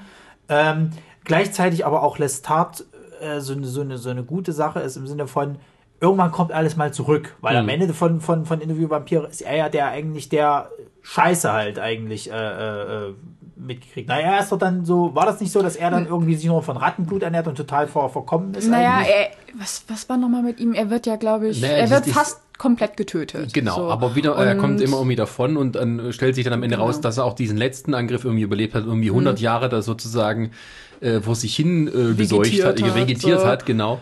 Bis ähm, er genug Kraft hatte, um dann den Reporter wahrscheinlich ja. äh, der ja durch Louis Geschichte, wenn man so will, ja doch sich schon so ein bisschen irgendwie so, ja, aber Vampire, Vampir sein ist doch schon irgendwie eigentlich ganz cool. Wäre doch irgendwie ganz schön. Und natürlich taucht dann Lestat am Ende auf, um ihm halt zu sagen, ja, ne? So mit diesem Scare Jump am Ende, der mhm. im Buch übrigens nicht vorkommt, das haben sie geändert. So wahrscheinlich auch als, als, als Möglichkeit noch eine Fortsetzung offen zu lassen, mhm. so dass aber irgendwie nie wirklich kam. Naja, stattdessen aber kam dann halt Königin der Verdammten. aber auch, mit einem neuen Lestat. Aber ja. auch da musst du halt wieder sagen, diese, diese äh, Geschichte halt, dass Vampire halt auch immer verführen, sage ich jetzt mal, beziehungsweise äh, Lestat macht es ja äh, sowohl beim Männlein, Weiblein, ist ja scheißegal. Er kommt ja auch so mit so geheimen Herzwünschen, diese, diese, diese Sache halt, dass Menschen halt deren Sterblichkeit eben ganz gerne wollen und so. Das, das nützt er ja super aus eigentlich, ne? Das Interessante ist, dass Vampire, so zumindest in unserer heutigen Zeit, oder sagen wir mal zu dem, was vielleicht mit Dracula anfing, so 100 Jahre mal zurück oder 120 Jahre zurück, ähm, nicht wirklich etwas sind, heutzutage sind Filmmonster vor, oder Monster, vor denen man Angst hat, sondern es sind vielleicht große Projektionsflächen von dem, was wir gerne tun würden, hätten wir monsterartige Kräfte sozusagen. Also ja. wir könnten uns, wir könnten ein ausschweifendes äh, Leben führen äh, im Sinne von ähm, was die ja machen im Prinzip, die saugen überall die Dings aus, sozusagen, also schlemmen und, und fressen, so viel man mhm. will, aber man muss, muss es zum Überleben, nicht, dass man fett wird oder sowas, bleibt mhm. immer schön und jung. Äh, dieses aus, diese sexuelle Komponente mit den Zähnen versenken, die mhm. irgendwo halt irgendwo auch so allegorisch für Sex ist und solche Sachen.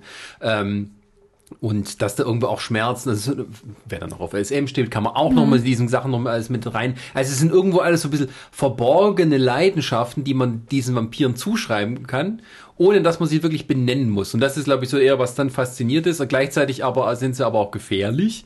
Ähm, und ich glaube, dieser, dieser, dieser, dieser Switch sozusagen, der dann irgendwann mal kam, so vor 40 Jahren oder so, von einer Bedrohung zu etwas, was man gerne selber sein wollte, was halt in diesem Twilight-Scheiß gipfelte.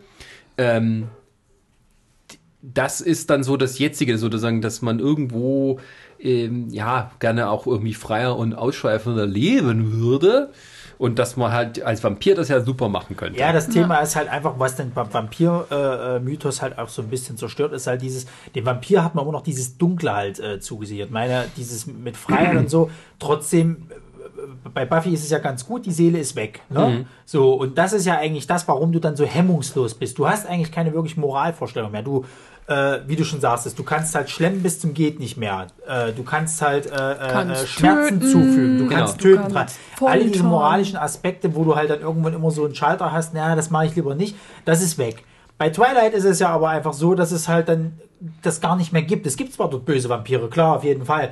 Aber eigentlich, äh, die äh, äh, anderen sind halt so, naja, wir haben uns eingefügt und tralala und können dann unter Menschen leben und so. Da ist dieser Aspekt der, Bedroh bei, bei der, der Bedrohung halt einfach weg, weil Ja, das dieser ist- moralische Punkt ist ja dann auch schon wieder nicht mehr da. Ja, ich meine, also bei Twilight ist es nur noch eine Sexualitätsallegorie. ja. So, so und auch um in Pubertät, ne, die verliebt sich und will halt gerne mit dem poppen, aber das geht nicht, weil die muss ja ein Vampir sein. Sprich, sie muss erstmal werden wie er, sprich, sie muss ihn irgendwie heiraten oder irgendwie sowas halt. Es ist so halt, das ist das, glaube ich, was so auch die Leute dann bei Twilight abnervt, dass es halt wirklich nur für eine ganz enge Zielgruppe geschrieben ist. Mhm. Und ähm, ja, und, äh, ich sage mal, es ist aber auch kein Wunder, dass ähm, Twilight Fanfiction, sprich Fifty Shades of Grey, mit veränderter, reeller Fassung ähm, sich um solche Sachen dann auch wie Sexualität und dann SM und alles, was nur die Spielarten da dabei sind, ähm, dass das das Thema dabei ist. Ich finde, bleiben wir mal bei, bei den Anne Rice Vampiren. Ein anderer Vampir, der für mich äh, sehr, auch sehr prägend für das Vampirgenre ist, ist tatsächlich Vittorio, der als Mensch sich in seine Familie wurde von Vampiren ausgelöscht und er verliebt sich aber in diese eine Vampirin, die dazugehört, in die Ursula und sie trickst ihn aber aus und macht ihn auch zu einem Vampir. Und er hasst sich selber, er hasst sie, weil er jetzt das ist, was seine Familie ausgelöscht hat.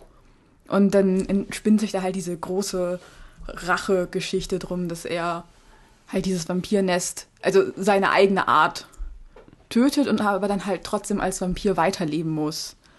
Und ich finde, in den Anne Rice Vampiren ist halt diese, also in, also in vielen von ihren Vampiren ist halt diese Traurigkeit, kein Mensch mehr zu sein, vorhanden. Das hat man in, in Louis, das hat man in Vittorio und dann halt dagegen dieser Vampir, der, der halt dafür lebt, Vampir zu sein, Lestat. So, das ist so. Ja, ich meine, du hast ja diese, diese, diese Analogie hast du ja in, in vieler äh, Geschichten. Du hast es ja, äh, äh, wie gesagt, in Filmen halt schon mehrmals verbaut. Du hast es halt auch in Büchern verbaut. Äh, als Comic kann ich jetzt zum Beispiel Crimson reinwerfen halt, wo das ebenfalls so ist. Du hast halt einen äh, Helden, der zum Vampir geworden ist. Von einer Gruppe Vampire, die seine Freunde abgemorchelt haben, ihn auch umgebracht haben, aber er hat es irgendwie noch überlebt und wird dadurch dann zum Vampir. Die geben sich voll diesem Vampir-Dasein hin, metzeln alles nieder, was sie halt können und leben halt diese Freiheit. Also sind halt so eher diese Rockabilly, äh, äh Quatsch, bitte, diese rebellenmäßigen halt Lost Boy-Vampire. Und er ist dann eben der Rache getrimmt sozusagen. Er hat jetzt diese Kräfte eines Vampirs und kann die halt nutzen, um sie halt umzubringen. Diese Rache-Stories hast du halt immer in vielerlei Geschichten halt. Ähm, für die Days of Night funktioniert ja auch so. Der ist ja am Schluss genauso, äh, wenn du es halt so willst. Das, das finde ich auch interessant tatsächlich, weil du wirst ja irgendwann, wenn du jetzt äh, zwar diesen moralischen Standpunkt nicht mehr hast, dass du jetzt halt zwar trotzdem halt sagen kannst, okay, ich kann jetzt frei sein, ich kann töten, ich kann, kann mich laben am Blut und so weiter und so fort.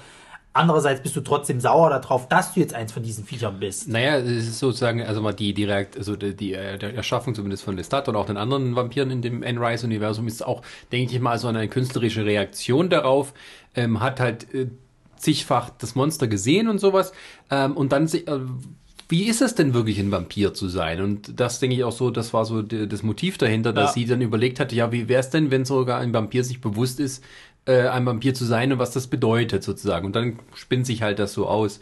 Und jetzt, ähm, und ähm, deswegen ist zum Beispiel sowas wie Twilight, die sich gar nicht so sehr ums Vampirsein mit beschäftigt.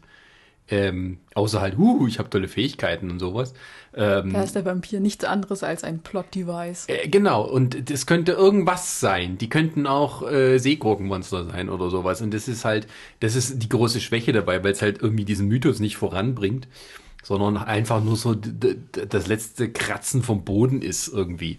Und das ist halt, ähm, ja, das Ei, wo es dann scheitert. Und wo es mal eben bei Lestat zum Beispiel, wo es eben nur einen Film gab und diesen anderen halt, naja, okay, ähm, wo auch am Anfang ja die große Geschrei war, wie kann man Tom Cruise als hier das Tat besetzen? und selbst Anne Rice dann wieder, so, nee. Und dann hinterher so eine ganzzeitige Anzeigen geschaltet hat, wo sie sich entschuldigt hat und wie, wie toll der doch ist, als sie dann den Film gesehen hat. Ähm, Das finde ich aber auch Also gut. ich finde auch, dass Lestat für mich zu, mein, zu den liebsten, zu meinen Lieblingsrollen von Tom Cruise gehört. Ja. Also Und der ich hat- mag auch nicht allzu viele von seinen Rollen, aber Lestat ist wirklich so die, wo ich mich auch ein bisschen so mit ihm versöhnt habe, wenn man so will. Ja, das, das war irgendwie so zu einer Zeit, wo er sich so ein bisschen von seinem Posterboy-Image verabschiedet hat, so, ähm, wo er auch älter wurde und irgendwie dann sich so, das so eine, also gerade so Mitte, Ende der 90er hat er sich so ein bisschen auf andere Rollen konzentriert. Oder halt mal Neues Versuch, wo er dann auch mit hier Ice White Shut und sowas gemacht hat. Ähm, und dann ist er aber später wieder doch zu seinem ähm, Tom Cruise Rent äh, Genre zurückgekehrt. Ja, das hat ja auch ein bisschen was damit zu tun, dass der Mann halt auch nicht gerne alt werden will. Also er will ja immer noch so als Der wird ja auch nicht alt. Der trinkt doch Jungfrauenblut, so wie der aussieht, immer noch wie vor 30 Jahren. Ähm, nee, aber das ist ja, äh, und deswegen, also das sticht halt wirklich auch aus seiner Filmografie hervor, diese Rolle. Und er hat aber auch gezeigt, er könnte sowas machen, aber hat später irgendwie das nicht mehr irgendwie weiter verfolgt, auch mal so eine Rolle anzunehmen. Ähm, er hatte, äh, genau, das waren so diese, die, so eine Reihe, wo er gemacht hat, er halt einfach, da gab es eben ähm, Interview mit Vampir, da gab es Ice White Shut, da gab es ähm, Magnolia. Ja. Ähm, Und alles so ein bisschen, großartig ist. ja, genau, und alles so ein bisschen abseits von seinem üblichen Genre, wo auch mit Oscar-Nominierungen und sowas belohnt wurde.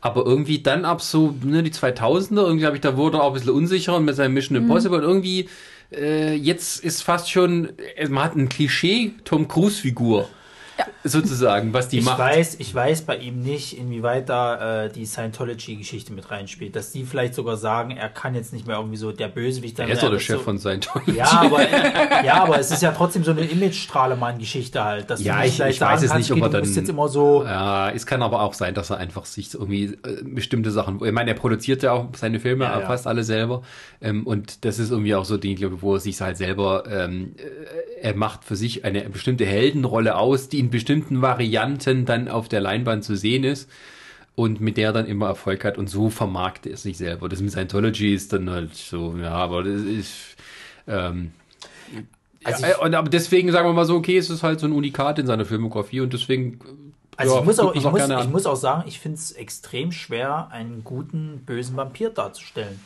Weil du kannst es so schnell klischeemäßig versauen im Endeffekt, dass du halt so Standardböse machst. Also ich meine, wir haben es bei, wir haben es bei, bei, äh, äh, Sitzt sie drin? Ja. ja, wir haben es bei äh, Bram Stokers Dracula. Den finde ich tatsächlich auch sehr klischeebehaftet halt, wenn du dir den heutzutage nochmal anguckst. Ich finde die, die Welchen? Den von Francis Ford Coppola. genau. Wieso das? Ich finde den irgendwie sehr kli- klischeebehaftet, wenn du den heute irgendwie so siehst, so als bösen Vampir. Aber Dann wirklich ich bösen finde, Vampir, der noch diese menschlichen Züge auch so ein bisschen hat und dann Aber irgendwie ich so finde, Du, du meinst das jetzt den Film oder die Romanfigur? Nee, den Film. Verstehe ich nicht. Weil, weil der Film ist ja so gemacht wie das Buch und auch sehr Genau. Also, übertrieben studiomäßig. Also, das ist ja, alles also Studio. Ich weiß nicht, ich find- ich- ist, ich finde den Film tatsächlich eigentlich sehr gut, um halt diesen Vampir-Mythos Na zu gut, es kann, es kann auch sein, wenn du es das jetzt halt heutzutage anders gewöhnt bist, halt schon. Also beziehungsweise wenn du, wenn du das zu oft gesehen hast, wie, wie ein Vampir heutzutage agiert und er aber vielleicht die Urform davon war, Mhm. dass er noch den Bonus des ersten hat und so danach wird halt gemessen und heutzutage haben sie es schon weich gespült. Das kann natürlich sein. Ähm. Also wo ich mir jetzt mal wieder angeguckt habe, muss ich sagen, fand ich das nicht gut. Ähm, Bram Stokers Dracula, also der Francis Ford Coppola Film, der ist extra so gemacht, dass er aussieht wie ein altmodischer Studiofilm. Der Film ist auch komplett im Studio entstanden, da gibt es keine Szene, die draußen spielt. Also diese draußen gedreht Ja, ja, ja. hätten so. Ähm, das, das, und dass das auch unecht aussieht, ist Absicht, dass es ein bisschen nach, nach alten Studios sieht. Das ist schon so irgendwie ein Hommage an diese alten Filme, ähm, mit ganz mit Absicht und dieses äh, etwas übertriebene und künstliche, das ist volle Absicht. Also das muss man auch wissen, wenn man das dann sieht und auch die ähm, diese sagen wir mal etwas äh, übertriebene Art zu spielen und sowas, das ist alles Absicht. Ja, wie gesagt, also ich, das ist kein schlechter Film, um Gottes Willen.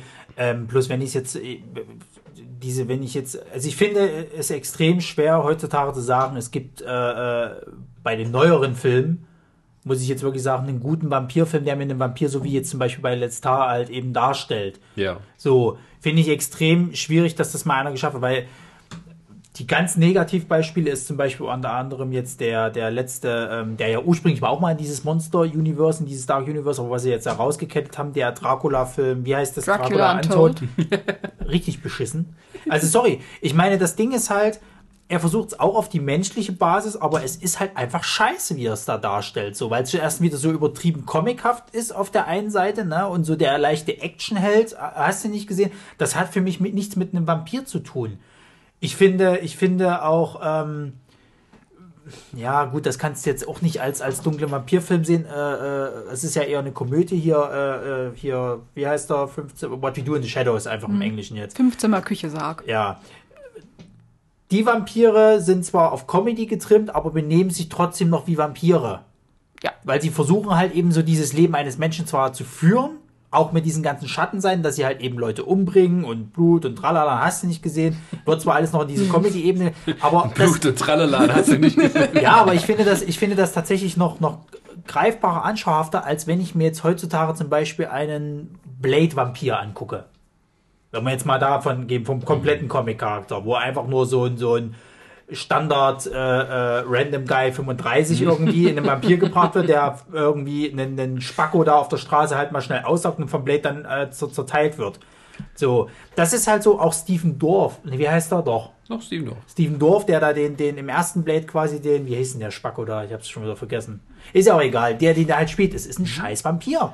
Das ist einfach ein scheiß Vampir, weil der ist halt einfach nur so standardböse äh, mit, mit, mit, mit ein bisschen Motivation zwar mit rein, aber das finde ich als Vampir nicht gut. So, und, und weil das keine, weil das mhm. keine, keine, keine ähm, Substanz irgendwie hat, seine, seine, seine äh, Art, das darzustellen. Ja, ja. Das finde ich bei einem Lestat besser. Das finde ich auch, haben sie bei Buffy besser hingekriegt. Das, ähm, also diese Steven Dorf-Sachen und sowas, das sind halt, das sind nicht nur Klischee-Vampire, das sind Klischee-Bösewichte. Das ja. sind der, der Wegwerfbösewicht. Genau. genau. Und, und den, den, den, brauchst du, damit dein Held gegen irgendjemanden kämpft. Und äh, gut, jetzt sind es halt mal Vampire. Im nächsten Film sind es Seegurken, ja. um das wieder aufzugreifen. ja, aber da ist ja, halt aber das Interessante an Lestat ist ja sozusagen, dass er nicht wirklich böse und auch nicht wirklich gut ist. Also er ist schon ein Monster im Sinne, weil er halt auch mit den Leuten macht, was er will. Also zum Beispiel eben die Claudia, dass er eben ähm, die halt zu so einem äh, verfluchten Leben sozusagen verdammt, indem er halt sie als Kind äh, umwandelt. Ähm, und die Die andere Sache äh, ist aber trotzdem, dass man irgendwo trotzdem gerne so wäre wie er und auch mal das gerne ausprobieren. Bei den anderen klischeeböse Wichtvampiren ist halt nur so, die sind halt böse und wollen irgendwo die Welt erobern oder wollen die Menschheit komplett umwandeln und so eine Geschichten. Und das ist halt äh, langweilig. Und da ist halt eher interessant, wie kriegt halt äh, der Blade oder sonst wer die halt fertig gemacht sozusagen. Naja, also welcher, welcher Film ja auch öfters mal als richtig super Vampirfilm genannt wird, ist ja unter anderem auch hier äh, Wir sind die Nacht. Den habe ich leider noch nicht gesehen. Hm. Aber da werden die, glaube ich, auch so dargestellt. Ja, ne? also so das sind auch definitiv Vampire mit äh, einer Agenda. Das ist dieser deutsche Film. Ne? Genau. Ja, ja. Also für einen deutschen Film wirklich gut. Ja, mal ein deutscher Vampirfilm. ja hat ja nur irgendwie 90 Jahre gedauert von Nosferatu bis wir sind die Nacht, bis mal was Gescheites rüberkam. Ja, ähm. Genau. Und Nosferatu ist ja eigentlich auch nur Copyright Infringement, weil sie die Rechte nicht an äh, äh, Dracula bekommen haben. Deswegen haben sie ihn Nosferatu genannt. naja, ist ja auch aber fast eins zu eins die Geschichte von Dracula. Ja klar, und nur mit ist, anderen Namen. Ja, ja, und das ist halt aber eine, eine, halt äh, auch stilbildend gewesen genau. für das ganze Genre und so. Ja. Und der Film ist auch gut, obwohl er eben, also, obwohl er ist halt sehr alt, aber ich denke, aber ich finde, man kann ihn noch gut angucken ähm, und trotz also, eben dieser ganzen Konventionen von damals ähm, ja, lässt er sich ich, gut anschauen. Also ich meine auch mhm. allein das Design, das, das äh, gewinnt halt. Da kannst du halt sagen, ja, aber der gute äh, Max Schreck, aus. der sieht ja einfach so aus. und er hat den passenden Namen. Ja, aber ich meine bloß, also das, Und er war wirklich ein Vampir, wie wir wissen. ja, das, man merkt aber auch, wie stilbildend der ist, dass sie mhm. quasi einen Film, einen Vampirfilm drüber gemacht haben über diesen Vampirfilm. Also Shadow of the Vampire, wer das noch nicht kennt, äh, sehr schöner Film mit äh, John Malkovich ja, und Und wo wir bei, Willem wo wir auch gerade schon uh, What We Do in the Shadows hatten, da ist ja der Peter auch ein, eine Hommage an Max Schreck und mhm. vor allem Nosferatu. Ja, mhm. ja. also Vampire, ja, gibt es, glaube ich, wenige, die sozusagen stilbildend sind, außer eben vielleicht hier Graf Orlok, äh, Bela Lugosi als Dracula, äh, Dings, wie heißt er? Gary Oldman. Nee, als, ja, nee, der andere Christopher. Äh, äh, oh, fällt mir der Name jetzt nicht ein. Welcher, welch, von welchem redest du? Nein, der Hammer Dracula. Bin ich mich jetzt doof? Warum fällt mir der Name nicht ein? Der das Hammer Dracula? Von Hammer Studios. Der, Wieso fällt mir der Name nicht ein? Saruman. Das, das, das Problem haben wir doch immer. Äh, ja. Ihr, äh, oh, Christopher Lee. Chris, ja. Christopher Lee. Huh. Gerade uns davon gekommen. Christopher Lee als Aber das Dracula. ist immer die Krankheit bei dem Podcast. Ständig fallen einem dann immer nicht die Namen ein, wenn es drauf ankommt. Ja, das ist, weil man unter Druck ist, das hier sofort zu wissen. Ja, ähm, genau. Und äh, Lestat gehört doch für mich. Und es stimmt eigentlich auch, was du gesagt hast, dass es seither wenig Vampirdarstellungen gab, wo man sagen könnte, uh, Also wisst welche- ihr noch? Also welche mir noch gut einfällt, ist Im einmal positiven Sinne. ist einmal hier Nicht von, Robert von Pattinson. Äh, hier Chloe Moret, die die äh, Moretz, Ja, Entschuldigung. Moretz. Genau, Moretz. Grace Moretz. äh, äh, die die die äh, Geschichte hier äh, Let the Right One In, beziehungsweise auch das schwedische Original dazu. Also es war auch großartig. Äh, ja, aber es ist so an sich, so, also popkulturmäßig. Nein, aber ich meine bloß, das wären jetzt noch die, die ich mit nennen würde, wo Ja. eine gute Darstellung Ab, eines aber Vampirs. halt wirklich Vampire, die die Vorstellung von Vampiren geprägt Mhm. haben. Das ist tatsächlich Nosferatu, Dracula und halt diese Anne Rice Vampire. ja, also Und leider Twilight. Und leider. Das, das ist es halt einfach, dass Twilight halt leider Gottes auch dann so viel kaputt gemacht hat. Wa- wa- Warum halt viele Leute heutzutage auch sagen, ja, Vampire, das erste, was ich damit verbinde, ist Twilight. So, es ist halt einfach äh, Ja, relativ das weit. Genre ist ein bisschen abgekühlt dadurch. Also Ja. man muss so ein bisschen, glaube ich, warten. Du hast aber, finde ich, auch, äh, also, um jetzt mal Twilight ein bisschen in Schutz zu nehmen, ja, es ist ein scheiß Film, aber du hast das auch bei anderen Filmmonstern. Ich meine, der Werwolf an sich. Nennen wir Wurde mal- auch von Twilight zerstört. Ja. nein, nein, nein, aber nicht, Twilight hat zwei nicht Monster nur, nicht nur, nicht nur von, nicht nur von Twilight. Also viele sagen ja auch, dass die, dass die Underground-Filme, Ja, das kommt noch Ja. hinzu. äh, nicht Underground, Underworld-Filme, Ja, Ja, ja, aber diese, sehr dieses, viel genau, und dieses, gemacht haben. oh, wir machen einen Krieg zwischen den Monstern. Ich Ja. kotze ja gleich, weil. ja, aber warum muss denn heutzutage alles immer drauf hinauslaufen, die Welt ist in Gefahr? Ja, weil die Welt in Gefahr ist. Das nervt. Natürlich nervt's. Das, äh, jeder Scheiß läuft immer, oh, die Welt ist in Gefahr. Der nächste Würdest du dir, Jurassic Park ja, ist aber du, hier. dir, würdest du dir einen Film angucken, wo alles Friede, Freude, Eierkuchen ist und das größte Drama, Nein, was passiert, dass der Kaffee nicht ordentlich durchgelaufen Warum ist? müssen das immer so hoch angesetzt sein? Man kann auch Drama in einem kleineren Rahmen machen. Ja, aber das interessiert heutzutage kein- die breite Masse Das ist nicht nicht, mehr. das stimmt was nicht. glaubst du denn, warum Fast and the Furious so erfolgreich ist? Weil es ständig darum geht, dass die Welt im Arsch ist und von irgendwelchen Die Terroristen. Okay, okay. Im letzten, im letzten Fast and Furious Ja, das war eine Cyberterroristin. Zip it. Nächstes Monster. Okay, Vin Diesel. The Last Witch Hunter. also, mein Filmmonster ist äh, vorwiegend in den Träumen zugange. Und äh, wenn man ihn beschreibt, kommt er eher so ein bisschen als Witzfigur rüber, außer seine, seine Waffe, mit der er tötet, äh, äh, vorwiegend. Aber er hat ein relativ äh, äh, ja, ekelhaftes oder abge abgefucktes Aussehen, weil er, ähm, äh, sagen wir mal, äh, seine, seine ähm, wie er getötet worden ist, seine Narben quasi äh, mit sich trägt. Ähm, er ist sehr, also er ist einer mit der, der beliebtesten äh, Filmmonster tatsächlich. Er hat einen Scream Award dafür gekriegt als bester, bester Bösewicht. Er war im ersten Teil bedrohlich und würde dann aber mit fortschreitenden Teilen eher so zum, zum, zum, naja, wie sagt man, zum Maulhelden, beziehungsweise zu so einer, so einer, so einer äh, schwarzen Komödie-Figur.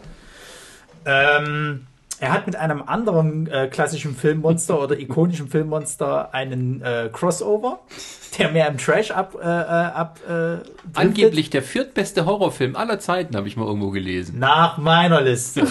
Nicht nach der allgemeinen. ähm, und er ist von einem äh, Mann erschaffen worden, der auch schon einen anderen Franchise erschaffen hat, der relativ populär war.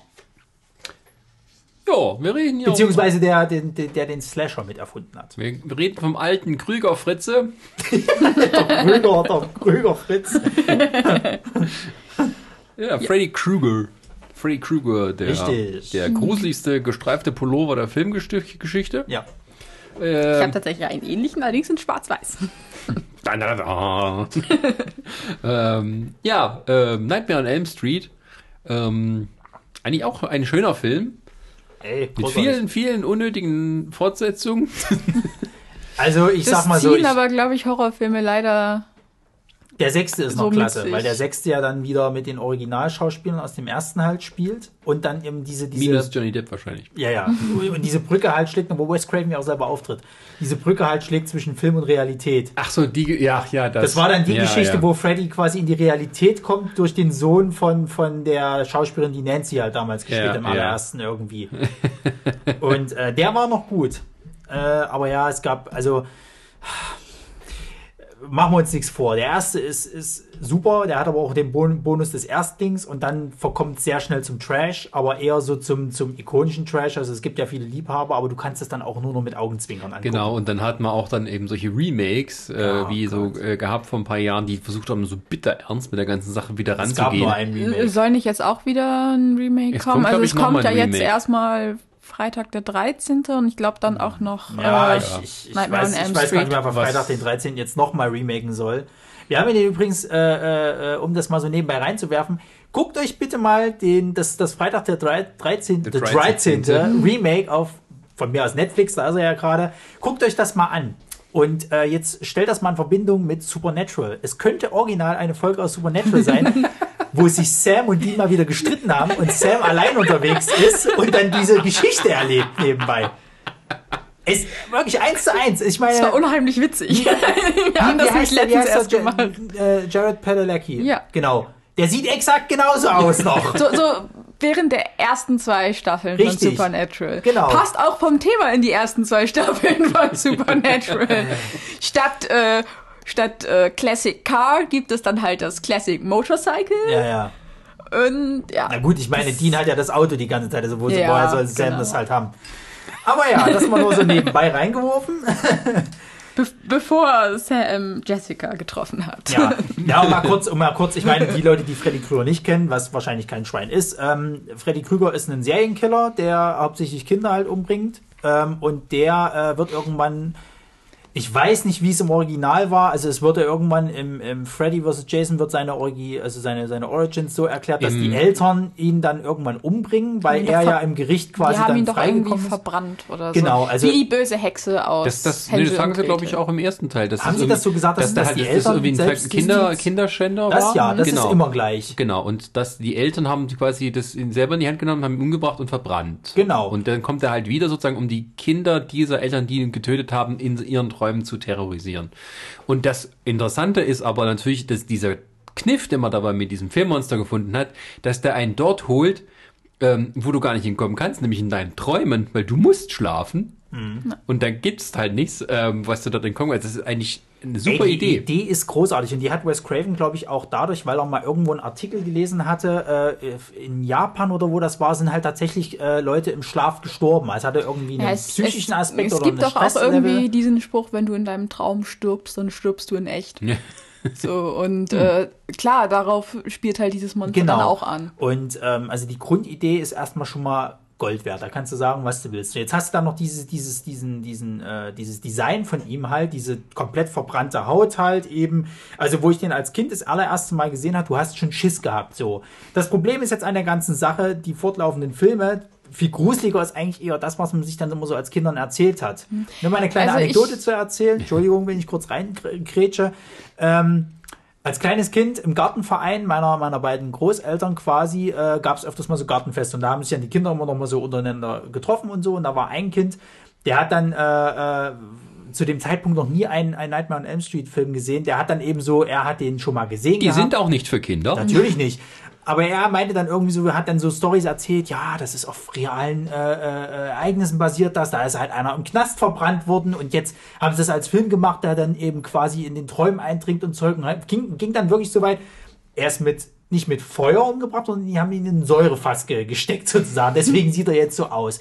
Er hat irgendwie in seiner Zeit noch als äh, äh, Mörder hat er irgendwie die Leute immer mit mit mit diesen Klingenhandschuhen umgebracht. Deswegen hat er ihn jetzt auch dann in diesen Träumen und so weiter und so. Also vollkommen schon losgelöst von dem, wie es eigentlich ist äh, quasi und hat das Ganze noch gruseliger ausgearbeitet. Da hattest du als Kind schon Schiss. Dann guckst du dir den ersten Film an, Jahre später, und denkst dir, was soll die Scheiße? also, was will ich sagen? Ähm, ich glaube, zu seiner Zeit, wo der damals lief, war der Bonus der Gruseligkeit, also sagen wir mal, dieses Horroraspektes noch besser da, als wenn du dir den heute anguckst. Nee, das war eine andere ist- Zeit. ja, Man das ist war eine immer andere gewohnt, Zeit. anderes äh, gewohnt, wie bei einen Schockfaktor nach oben treiben können. Damals war das schon sehr gruselig. Ja, und dadurch, dass die, dass die kommenden Teile ja dann immer mehr ins Lächerliche abgedriftet sind, äh, äh, hattest du dann irgendwann auch, war das eigentlich nur noch so eine Art Horror-Trash. Ja. So, deswegen, deswegen, du kannst es eigentlich schon gar nicht mehr irgendwann ernst nehmen, weil auch Freddy immer lustiger wurde halt. Ich meine, wenn er die, die Kinder umgebracht kamen dann irgendwelche dummen Sprüche noch mit hinterher, so One-Liner, die er noch mit rausgehauen hatte. Er hat, glaube ich, im allerersten Film noch gar nicht so viel gesprochen. Ich glaube, der hatte dann nur so ein paar äh, äh, äh, ja, Sätze gehabt. Und das hat ihn dann auch nochmal bedrohlich gemacht. Ich meine, da gibt es eine Szene im ersten Teil, die auch so ein bisschen Angst äh, äh, bereitet hat. Da siehst du ihn, wie er quasi im Hinterhof irgendwie kommt und die Arme so elendig lang sind von ihm halt so. Das ist super gruselig, wenn du es als kleines Kind irgendwie siehst. Obwohl sie im Endeffekt ihn nur als Du Schattensilhouette sollst sehen. nicht als kleines Kind gucken. Die Filme sind ab 18. Ich habe mir auch nicht als kleines Kind geguckt, aber wenn du ihn als kleines Kind gucken würdest, Ja, sozusagen. da ist vieles gruselig. Da musst du nicht in einen Film ab 18 äh, äh, gucken Nein. dafür. Wie gesagt, einer der gruseligsten Filme, die ich jemals gesehen habe und den ich bis heute noch nicht komplett gesehen habe, ist Mars Attack. Der ist nicht gruselig, wenn man ihn heute anguckt. Aber ich habe den, ich weiß nicht, ich war vielleicht acht. Da sollte man diesen Film nicht sehen. Ich weiß nicht, ich fand diese Aliens, die da Leute in Skelette verwandelt haben, fand ich super gruselig. Ja, aber ich konnte den. Film nicht zu Ja, Ende der, der ist auch, aber ich finde, er hat schon wieder. Ich muss auch sagen, ich habe jetzt später habe ich immer mal so Ausschnitte aus diesem Film gesehen, fand die super lustig. Und immer wenn ich geguckt habe, wo diese Ausschnitte denn herkommen, so Master, okay, nee, den gucke ich mir trotzdem nicht an. Also ich sag mal so, vom Design her sehen die Viecher schon widerlich aus. Ich meine, die haben so, so eine Art Skelettkopf mit einem riesen Hirn, wenn du es so willst. Äh, das ist schon pervers, also es ist schon, schon ein ekelhaftes äh, Design. Ähm, Aber ich muss auch sagen, wenn ich mir das heute angucke, ich finde die auch eher lächerlich, aber zu dem Zeitpunkt ja, war das einfach so gruselig. Ich konnte eine Woche Als- lang nicht ja, schlafen. als- Nur die Kind- blieben nicht so hängen wie Freddy. Das Genau. Ist, ja, aber das ist ja Definitiv, auch, also- das ist ja auch so was. Als Kind hast du sowieso noch mal ein anderes Zentrum, was dich erschreckt. Äh, äh, Das ist ja, äh, wie gesagt, als Kind, wenn du, wenn du als Kind äh, Freddy Krüger siehst, diese verbrannte Haut, dieses, dieses dann noch dieses diabolische Lachen dazu und so weiter, so, du hast einfach Angst, weil es halt einfach wirklich, also wirklich ekelhaft aussieht für dich. So, de, de, so teilweise deformiert und so weiter und so fort. Das ist einfach gruselig für dich als Kind, weil du das noch nicht kapierst, dieses, dieses Und dahinter ich halt. denke auch, dass Freddy Krüger auch an einen anderen Kindheitsbösewicht, glaube ich, sehr gut erinnert. Das ist halt die Hexe aus Hänsel und Gretel. Mhm. Halt auch, äh, bringt halt auch Kinder um, zwar um sie zu fressen, Na, daher ähm, ist, und wird halt auch verbrannt. So, und äh, Ach, ach ja. ja. Mhm. also es und, gibt ja, es ähm, gibt ja, es gibt ja, äh, es Wer gibt ja, weiß, vielleicht ist Freddy Krüger auch so eine Art Weitererzählung, was halt dann passiert, weil die Hexe könnte genauso gut verbrannt wiederkommen. Naja, das Ding ist halt, äh, äh, da gebe ich dir vollkommen recht, weil ähm, wenn, wenn die Kinder quasi in dem Traum äh, immer seinen sein, sein Singsang da hier einstimmen, hier ein, zwei, Freddy kommt vorbei, zwei, da gibt es auch eine Version, die ist, glaube ich, in Freddy vs. Jason ist die dabei, wo dann irgendwann kommt äh, äh, 7-6, gleich kommt die Hex. So, was dann natürlich auf ihn ist halt so. Also definitiv gebe ich dir halt recht. Das, das, wie du halt schon sagst, es ist halt einfach, er kriegt dich halt im Traum. Du musst irgendwann schlafen. Spätestens wenn du Sekundenschlaf hast, weißt du nicht mal, bist du jetzt schon in seiner Welt oder bist du nicht in der, der Welt. Du kannst es ja irgendwann nicht mehr äh, äh, unterscheiden halt. Und dieses im, im, wir wissen ja alle, wenn wir träumen, haben wir nicht so viel Kontrolle über unseren Körper. Es gibt ja quasi diese Methoden, wo du das da quasi lernen könntest, dich im Traum äh, zu bewegen und bla und blub. Aber das nutzt dieser Film halt so gut aus, weil du musst halt erstmal äh, dahin kommen, dass du das kannst, ihn im Traum zu bekämpfen, was meiner Erachtens nach im Film leider zu wenig beleuchtet wird, weil da ist es meistens so, dass die Leute halt agieren können, wie sie wollen, was ich schade finde. Ähm, es ist aber auch so ein Problem bei ihm dann mit Vorführen, also mit, mit, mit fortlaufender Filme äh, von ihm, dass halt einfach dann irgendwann alles Freddy war. Genau, und äh, aber ich finde auch zum Beispiel, das ist ein interessantes Beispiel dafür, wie man ähm, diese Art von Horror funktioniert tatsächlich nur im Film. Genau. Weil du quasi mit Film, das Film hat ja auch immer so was Traumartiges sozusagen. Ähm, das Freddy funktioniert nicht in Büchern Nein. oder Comics oder sowas, weil du sozusagen visuell immer täuschen kannst, bin ich jetzt in einer Traumszene, bin ich in einer Realszene, wobei natürlich alles fake ist als Film an sich, ähm, aber zum Beispiel halt wie im Gegensatz zu Lestat, was halt eine literarische Figur eher ist, ähm, oder Dracula oder auch sonst was und ähm, hier ist es tatsächlich, das ist ein reines Filmmonster und das, das eben so auch das, ähm, die Technik im Film dann auch dementsprechend ausnutzt, was man eben, was man so kennt, ne, man sieht eine Traumsequenz und weiß nicht, ist es jetzt echt und der, die Hauptfigur schreckt hoch und es war alles nur ein Traum. Und da war das eben sozusagen auf den Kopf gestellt, indem man sozusagen die Traumsequenz äh, mit integriert und gleichzeitig die Bedrohung für die Reale ist. Das Gute ist bei Freddy Krüger halt auch, was, was, was ich halt äh, schon wieder scheiße finde an dem Remake, was sie damals gemacht haben, halt, ähm, der ist halt einfach böse. Mhm. Der ist böse, Punkt. Du versuchst nicht noch zu erklären, dass er irgendwie eine tragische Hintergrundgeschichte hat, sondern der ist böse zu Lebzeiten, wie er ist böse äh, äh, im, im, dann in seinem Tod oder als Ja. Dämon, wie auch immer du das nennen willst. Und äh, man gibt ihm, versucht ihm keine menschlichen Aspekte da irgendwie noch oder menschliche Züge zu geben. So, das finde ich unglaublich gut, weil es, es ist halt einfach mal der Kampf gegen das Urböse, wenn du es halt so willst, den, den die Kinder oder, oder was auch immer dann haben. Dann hast du immer noch diesen Aspekt halt, dass den, den Kindern ja sowieso kein Mensch glaubt. Das passt auch noch perfekt in diese Zeit rein. Im Sinne von, ah, die Teenager müssen sich gegen das Böse wehren, die Erwachsenen glauben sowieso nicht, deswegen sind die Erwachsenen raus. aus Ja, das ist aber dann auch so der Punkt, ne? Also wenn so eine Figur dann äh, zu ihrer eigenen bisschen Karikatur wird im Laufe der Zeit Ja, ja. und halt die Hauptrolle übernimmt, ähm, dann macht mal dem Remake, versucht man die Figur noch näher zu erläutern, obwohl es eigentlich in dem Original ähm, Freddy nicht die Hauptfigur war, sondern die Hauptfigur waren die ganzen Jugendlichen. Mhm. Ähm, und äh, wie sie halt den Freddy bekämpfen mussten. Und das ist dann eben der Punkt, wenn man sagt, ein Remake, aber Freddy ist so bekannt, also müssen wir dem eine tolle Backstory geben und so. Nee. Das Aber- hat, bei, das hat bei Jason funktioniert. Und da kann ich es noch ein bisschen ein, wobei Jason ja auch damals schon, ich sag mal, ja gut, er wurde halt gehänselt und wurde dann im See äh, äh, ersoffen. Äh, wobei ja im, im allerersten Freitag der 13. ja die Mutter noch der, der Mörder war. Genau. Aber da, hat's, da, da funktioniert das für mich, diese Hintergrundgeschichte. So, wo es bei mir nicht funktioniert, ist einmal bei, bei, bei äh, Freddy Krüger. Ähm, und auch, um das gleich noch mit vorne wegzunehmen, Michael Bay, Sie sind wieder angesprochen, Sie dummes Stück Scheiße. Bei äh, dem Texas Chainsaw Massacre ist das genau dasselbe in Grün. Warum funktioniert denn das Original so gut und die ganzen Remakes von er, von ihm und seinen scheiß Konsorten da nicht? Weil sie versucht haben, ihm wieder einen Background irgendwie zu geben, äh, dass er halt eben ja verstoßen wird und drei, leck mich am Arsch, er ist böse und gut. Der tötet Menschen, diesen Kannibalen, Punkt. Naja, Das ist, Also ich finde sowieso, manche Bösewichte sollte man auch irgendwo einfach böse lassen. Also ich finde zum Beispiel auch äh, Malefiz von Dornröschen, finde ich es im Original finde ich die su- super, weil sie halt wirklich eine böse Fee ist und dann halt jetzt in Maleficent wird halt gezeigt, ach, eigentlich ist sie ja ganz lieb und sie ist halt auch äh, misshandelt und Traumata ich sag mal, dass das Thema wichtig ist und angesprochen werden sollte. Gar keine Frage, aber ich finde es halt irgendwie schade, dass halt Malefiz als böse Fee nicht mehr existent ist, sondern halt jetzt die äh, missverstandene Fee ist. die dann eine Schlacht um die Welt führen kann. ja, Genau. Naja, das, aber das ist so, ich meine, äh, immer wenn versucht wird, aus einem bösen Charakter irgendwie eine Art tragische Figur zu machen, ähm, da muss schon ganz, ganz, ganz viel tolles Storytelling dabei sein, um Ja, ja. das irgendwie glaubwürdig rüberzukriegen. Das hast du ja selbst bei, bei Star Wars so mit Ach und Krach irgendwie hingekriegt, ähm, ähm, aber auch nicht wirklich.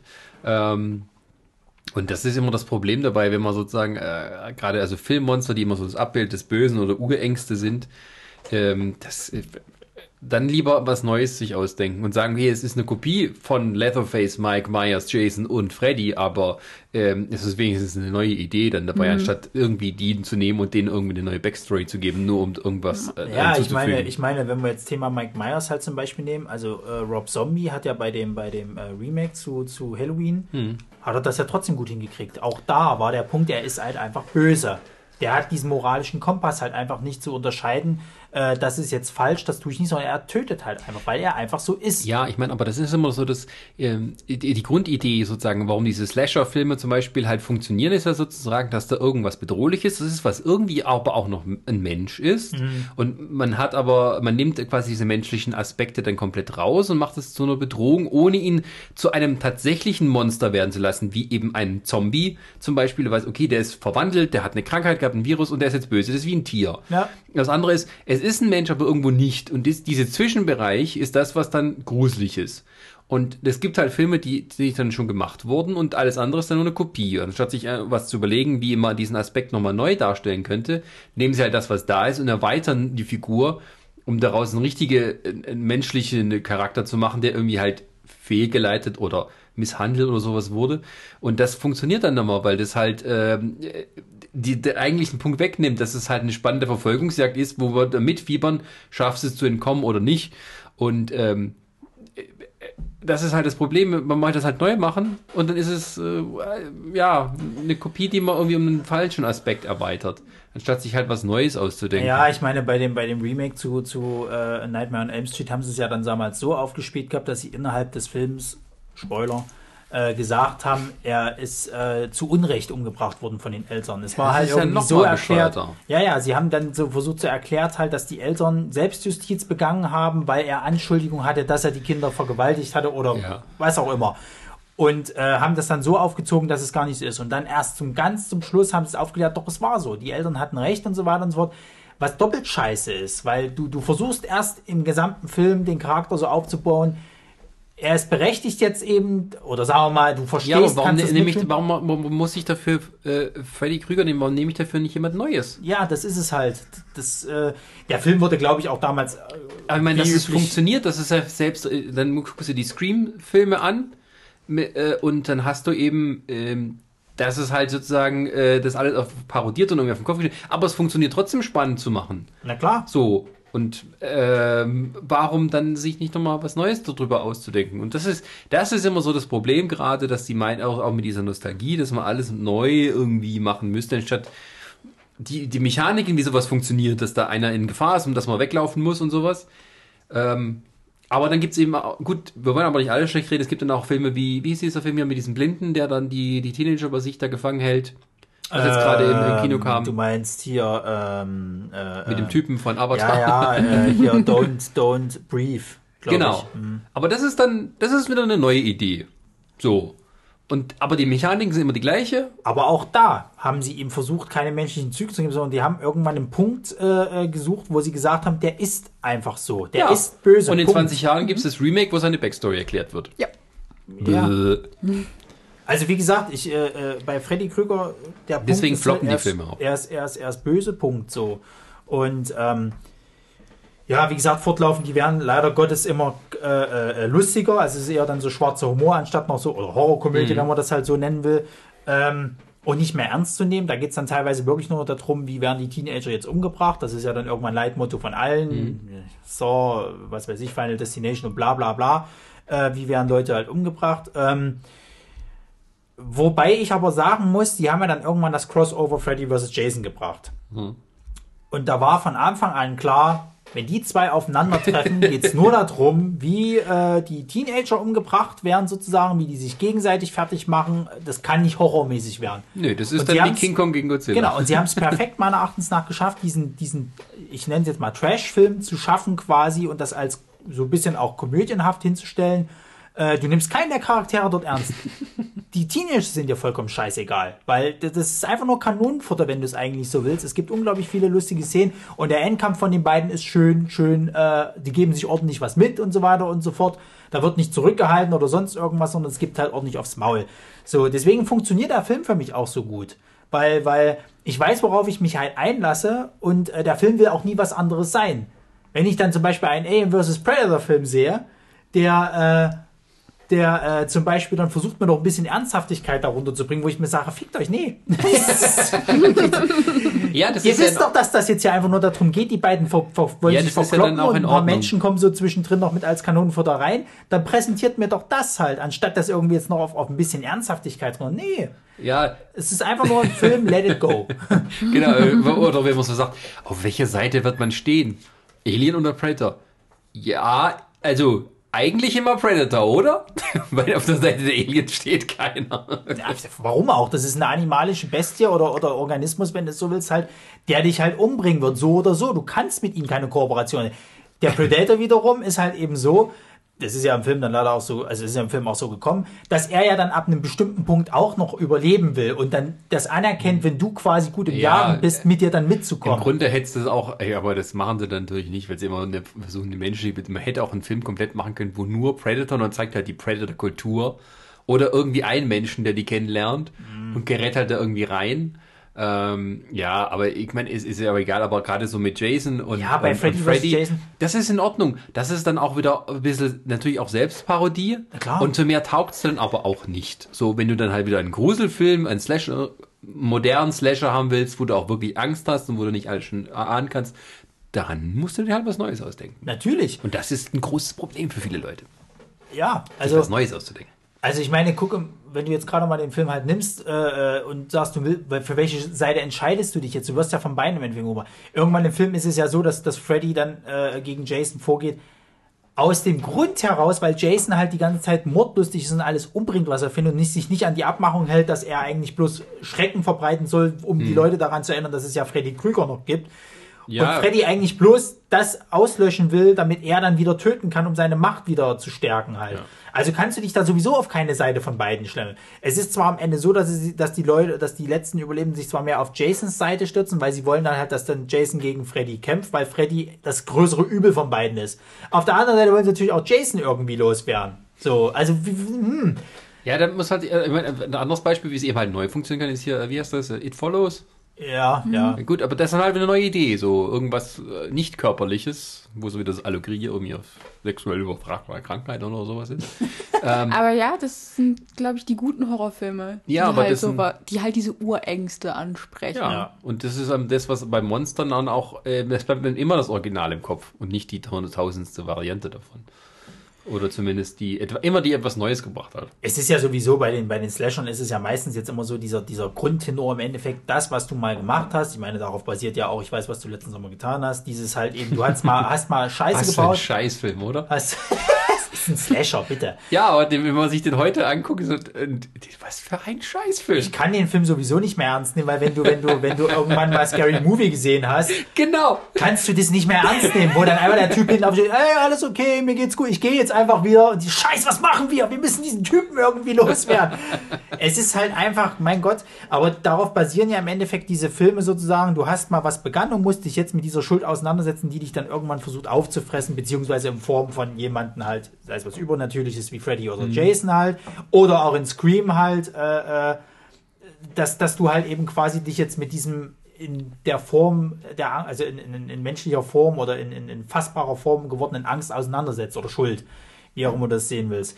Und das kannst du heutzutage nicht mehr machen, weil das ist ausgelutscht, das Thema. Das, das hast du in jedem Slasher ist diese Grundthematik da. Ähm, deswegen ist es schwierig, einen Slasher heutzutage nochmal zu machen.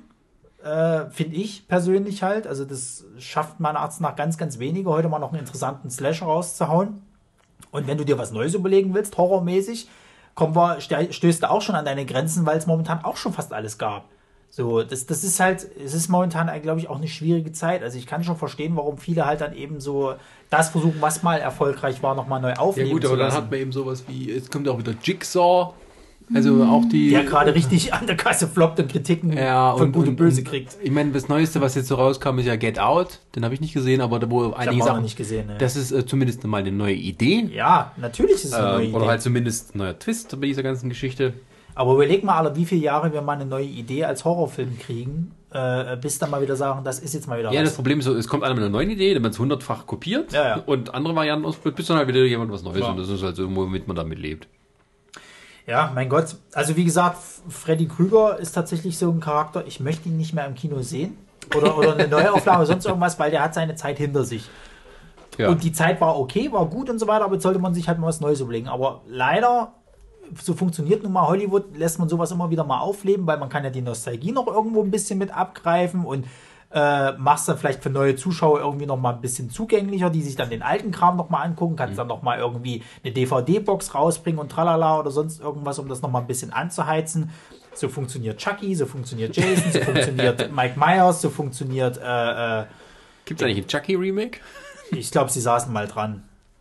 Ähm, Ja. Aber irgendwie. Wie heißt diese Horrorfirma, Horrorfilmfirma, die gerade überall abräumen? Asylum. Blu nee, Blumhaus. Ne? Blumhaus, ja, ja, Ja. Die hauen jetzt alles wieder neu raus, was sie noch so kriegen an DVD-Boxen jetzt halt. Ja. Das wird jetzt gerade alles nochmal neu Aber die aufgelegt. machen ja Spawn jetzt. Abwarten. Abwarten. Ähm, ja, wollen wir noch irgendwas abschließend zu unseren Monstern sagen? Naja. Monsterthemen allgemein? Monster-Thema, ja. Also man merkt schon, dass bestimmte Monster immer wiederkehren. Also dass, die, dass unsere Lieblingsmonster irgendwie nur, sagen wir mal, ähm, für sich stehen mit der Filmgeschichte, aber dann eben auch Blau, Blaupause, Blaupause waren für viele ähm, ja, Nachahmungen und Varianten in der, in der weiteren Filmgeschichte. Ähm, und das ist schon irgendwo, naja, viel braucht, um tatsächlich ein Monster zu schaffen, was den Leuten im Gedächtnis bleibt. Ja, und die Monster, die das schaffen, sind tatsächlich die, die halt Menschen auf, auf dieser menschlichen Ebene ansprechen, da ja das größte Monster tatsächlich der Mensch ist. und das ist das, Wie wir gelernt haben in Avatar. Genau. Und das, äh, äh, finde ich, ist heutzutage dann auch schwer, nochmal ein neues Monster zu erschaffen, wo nicht nur die Kinder Angst haben, weil Kinder zu erschrecken ist einfach, machen wir uns nichts vor, ähm, sondern auch Erwachsenen oder heranwachsenden Leuten halt quasi äh, äh, noch Angst zu bereiten. Das ist heutzutage mit einem Monster, glaube ich, richtig schwierig, wenn sogar gar nicht mehr möglich. Naja, wir leben in politisch schwierigen Zeiten, wo die tatsächlichen Monster und Bedrohungen heutzutage eher in Präsidentenämtern sitzen und uns ganz real Angst machen mit ihrer Art. Und äh, dementsprechend sind, glaube ich, die wirklich gruseligen Filme oder neueren gruseligen Filme eher so Psycho-Thriller anstatt die Creature-Features. Ja. Gut, das nehmen wir mal als Abschluss und sagen Happy Halloween euch allen. Äh, Oder frohen Reformationstag, egal. Darauf kam noch keine Idee, oder? Martin Luther kehrt als Monster. Ja gut, ich meine, du weißt das ja öfters mal, dass du irgendwelche... naja, der war Antisemit, den kann man, Ja. Ja, irgendwelche... kann man super umsetzen, denke Beziehungsweise, ich. dass die Kirche irgendwo als, als Bösewicht fungiert, das hat man ja auch schon mehrmals. naja, Oder als Held. Think an The Bishop. Von Monty Python. nie gesehen. Das ist ein Sketch von denen. Ja, ja, The aber Bishop. Dum, dum, dum. hast du das gelesen, dass es jetzt äh, äh, demnächst eine Comicserie jetzt, äh, gibt, Super Pope oder wie das heißt, oder der Superpapst von Crosskult? Nee. Das habe ich letztens irgendwo auf, auf Facebook Ein Papst mit gepostet. Superfähigkeiten. Ah, frag nicht. Also das sieht schon. Das Ja, sieht so weit sind wir heutzutage. Der amerikanische Präsident ist äh, das Urbild alles Bösen, während der Papst in seinem äh, Ansehen inzwischen wieder gestiegen ist und als Vorbild für die Jugend dient. Wer hätte das gedacht vor 20 Jahren? So, und äh, damit sagen wir, ja, ähm, die Welt ist scheiße, aber Filme sind schön. und äh, wir danken uns fürs positive Zuhören. Note, auf der wir jetzt hier einhauen. Es muss ja immer noch was Böses am Schluss kommen. So funktioniert das ja. Ja, ja, der letzte Cliffhanger ist dann nochmal so der letzte Shot auf den Bösewicht, der dann doch wieder kommt. Oder weggelaufen ist. Ja, ja, also die Bedrohung ist nach wie vor da. und sagen, die Bedrohung ist weiterhin da. Wir werden noch weitere Podcast-Folgen produzieren. Bis zum nächsten Mal. Wiedersehen. Tschüss.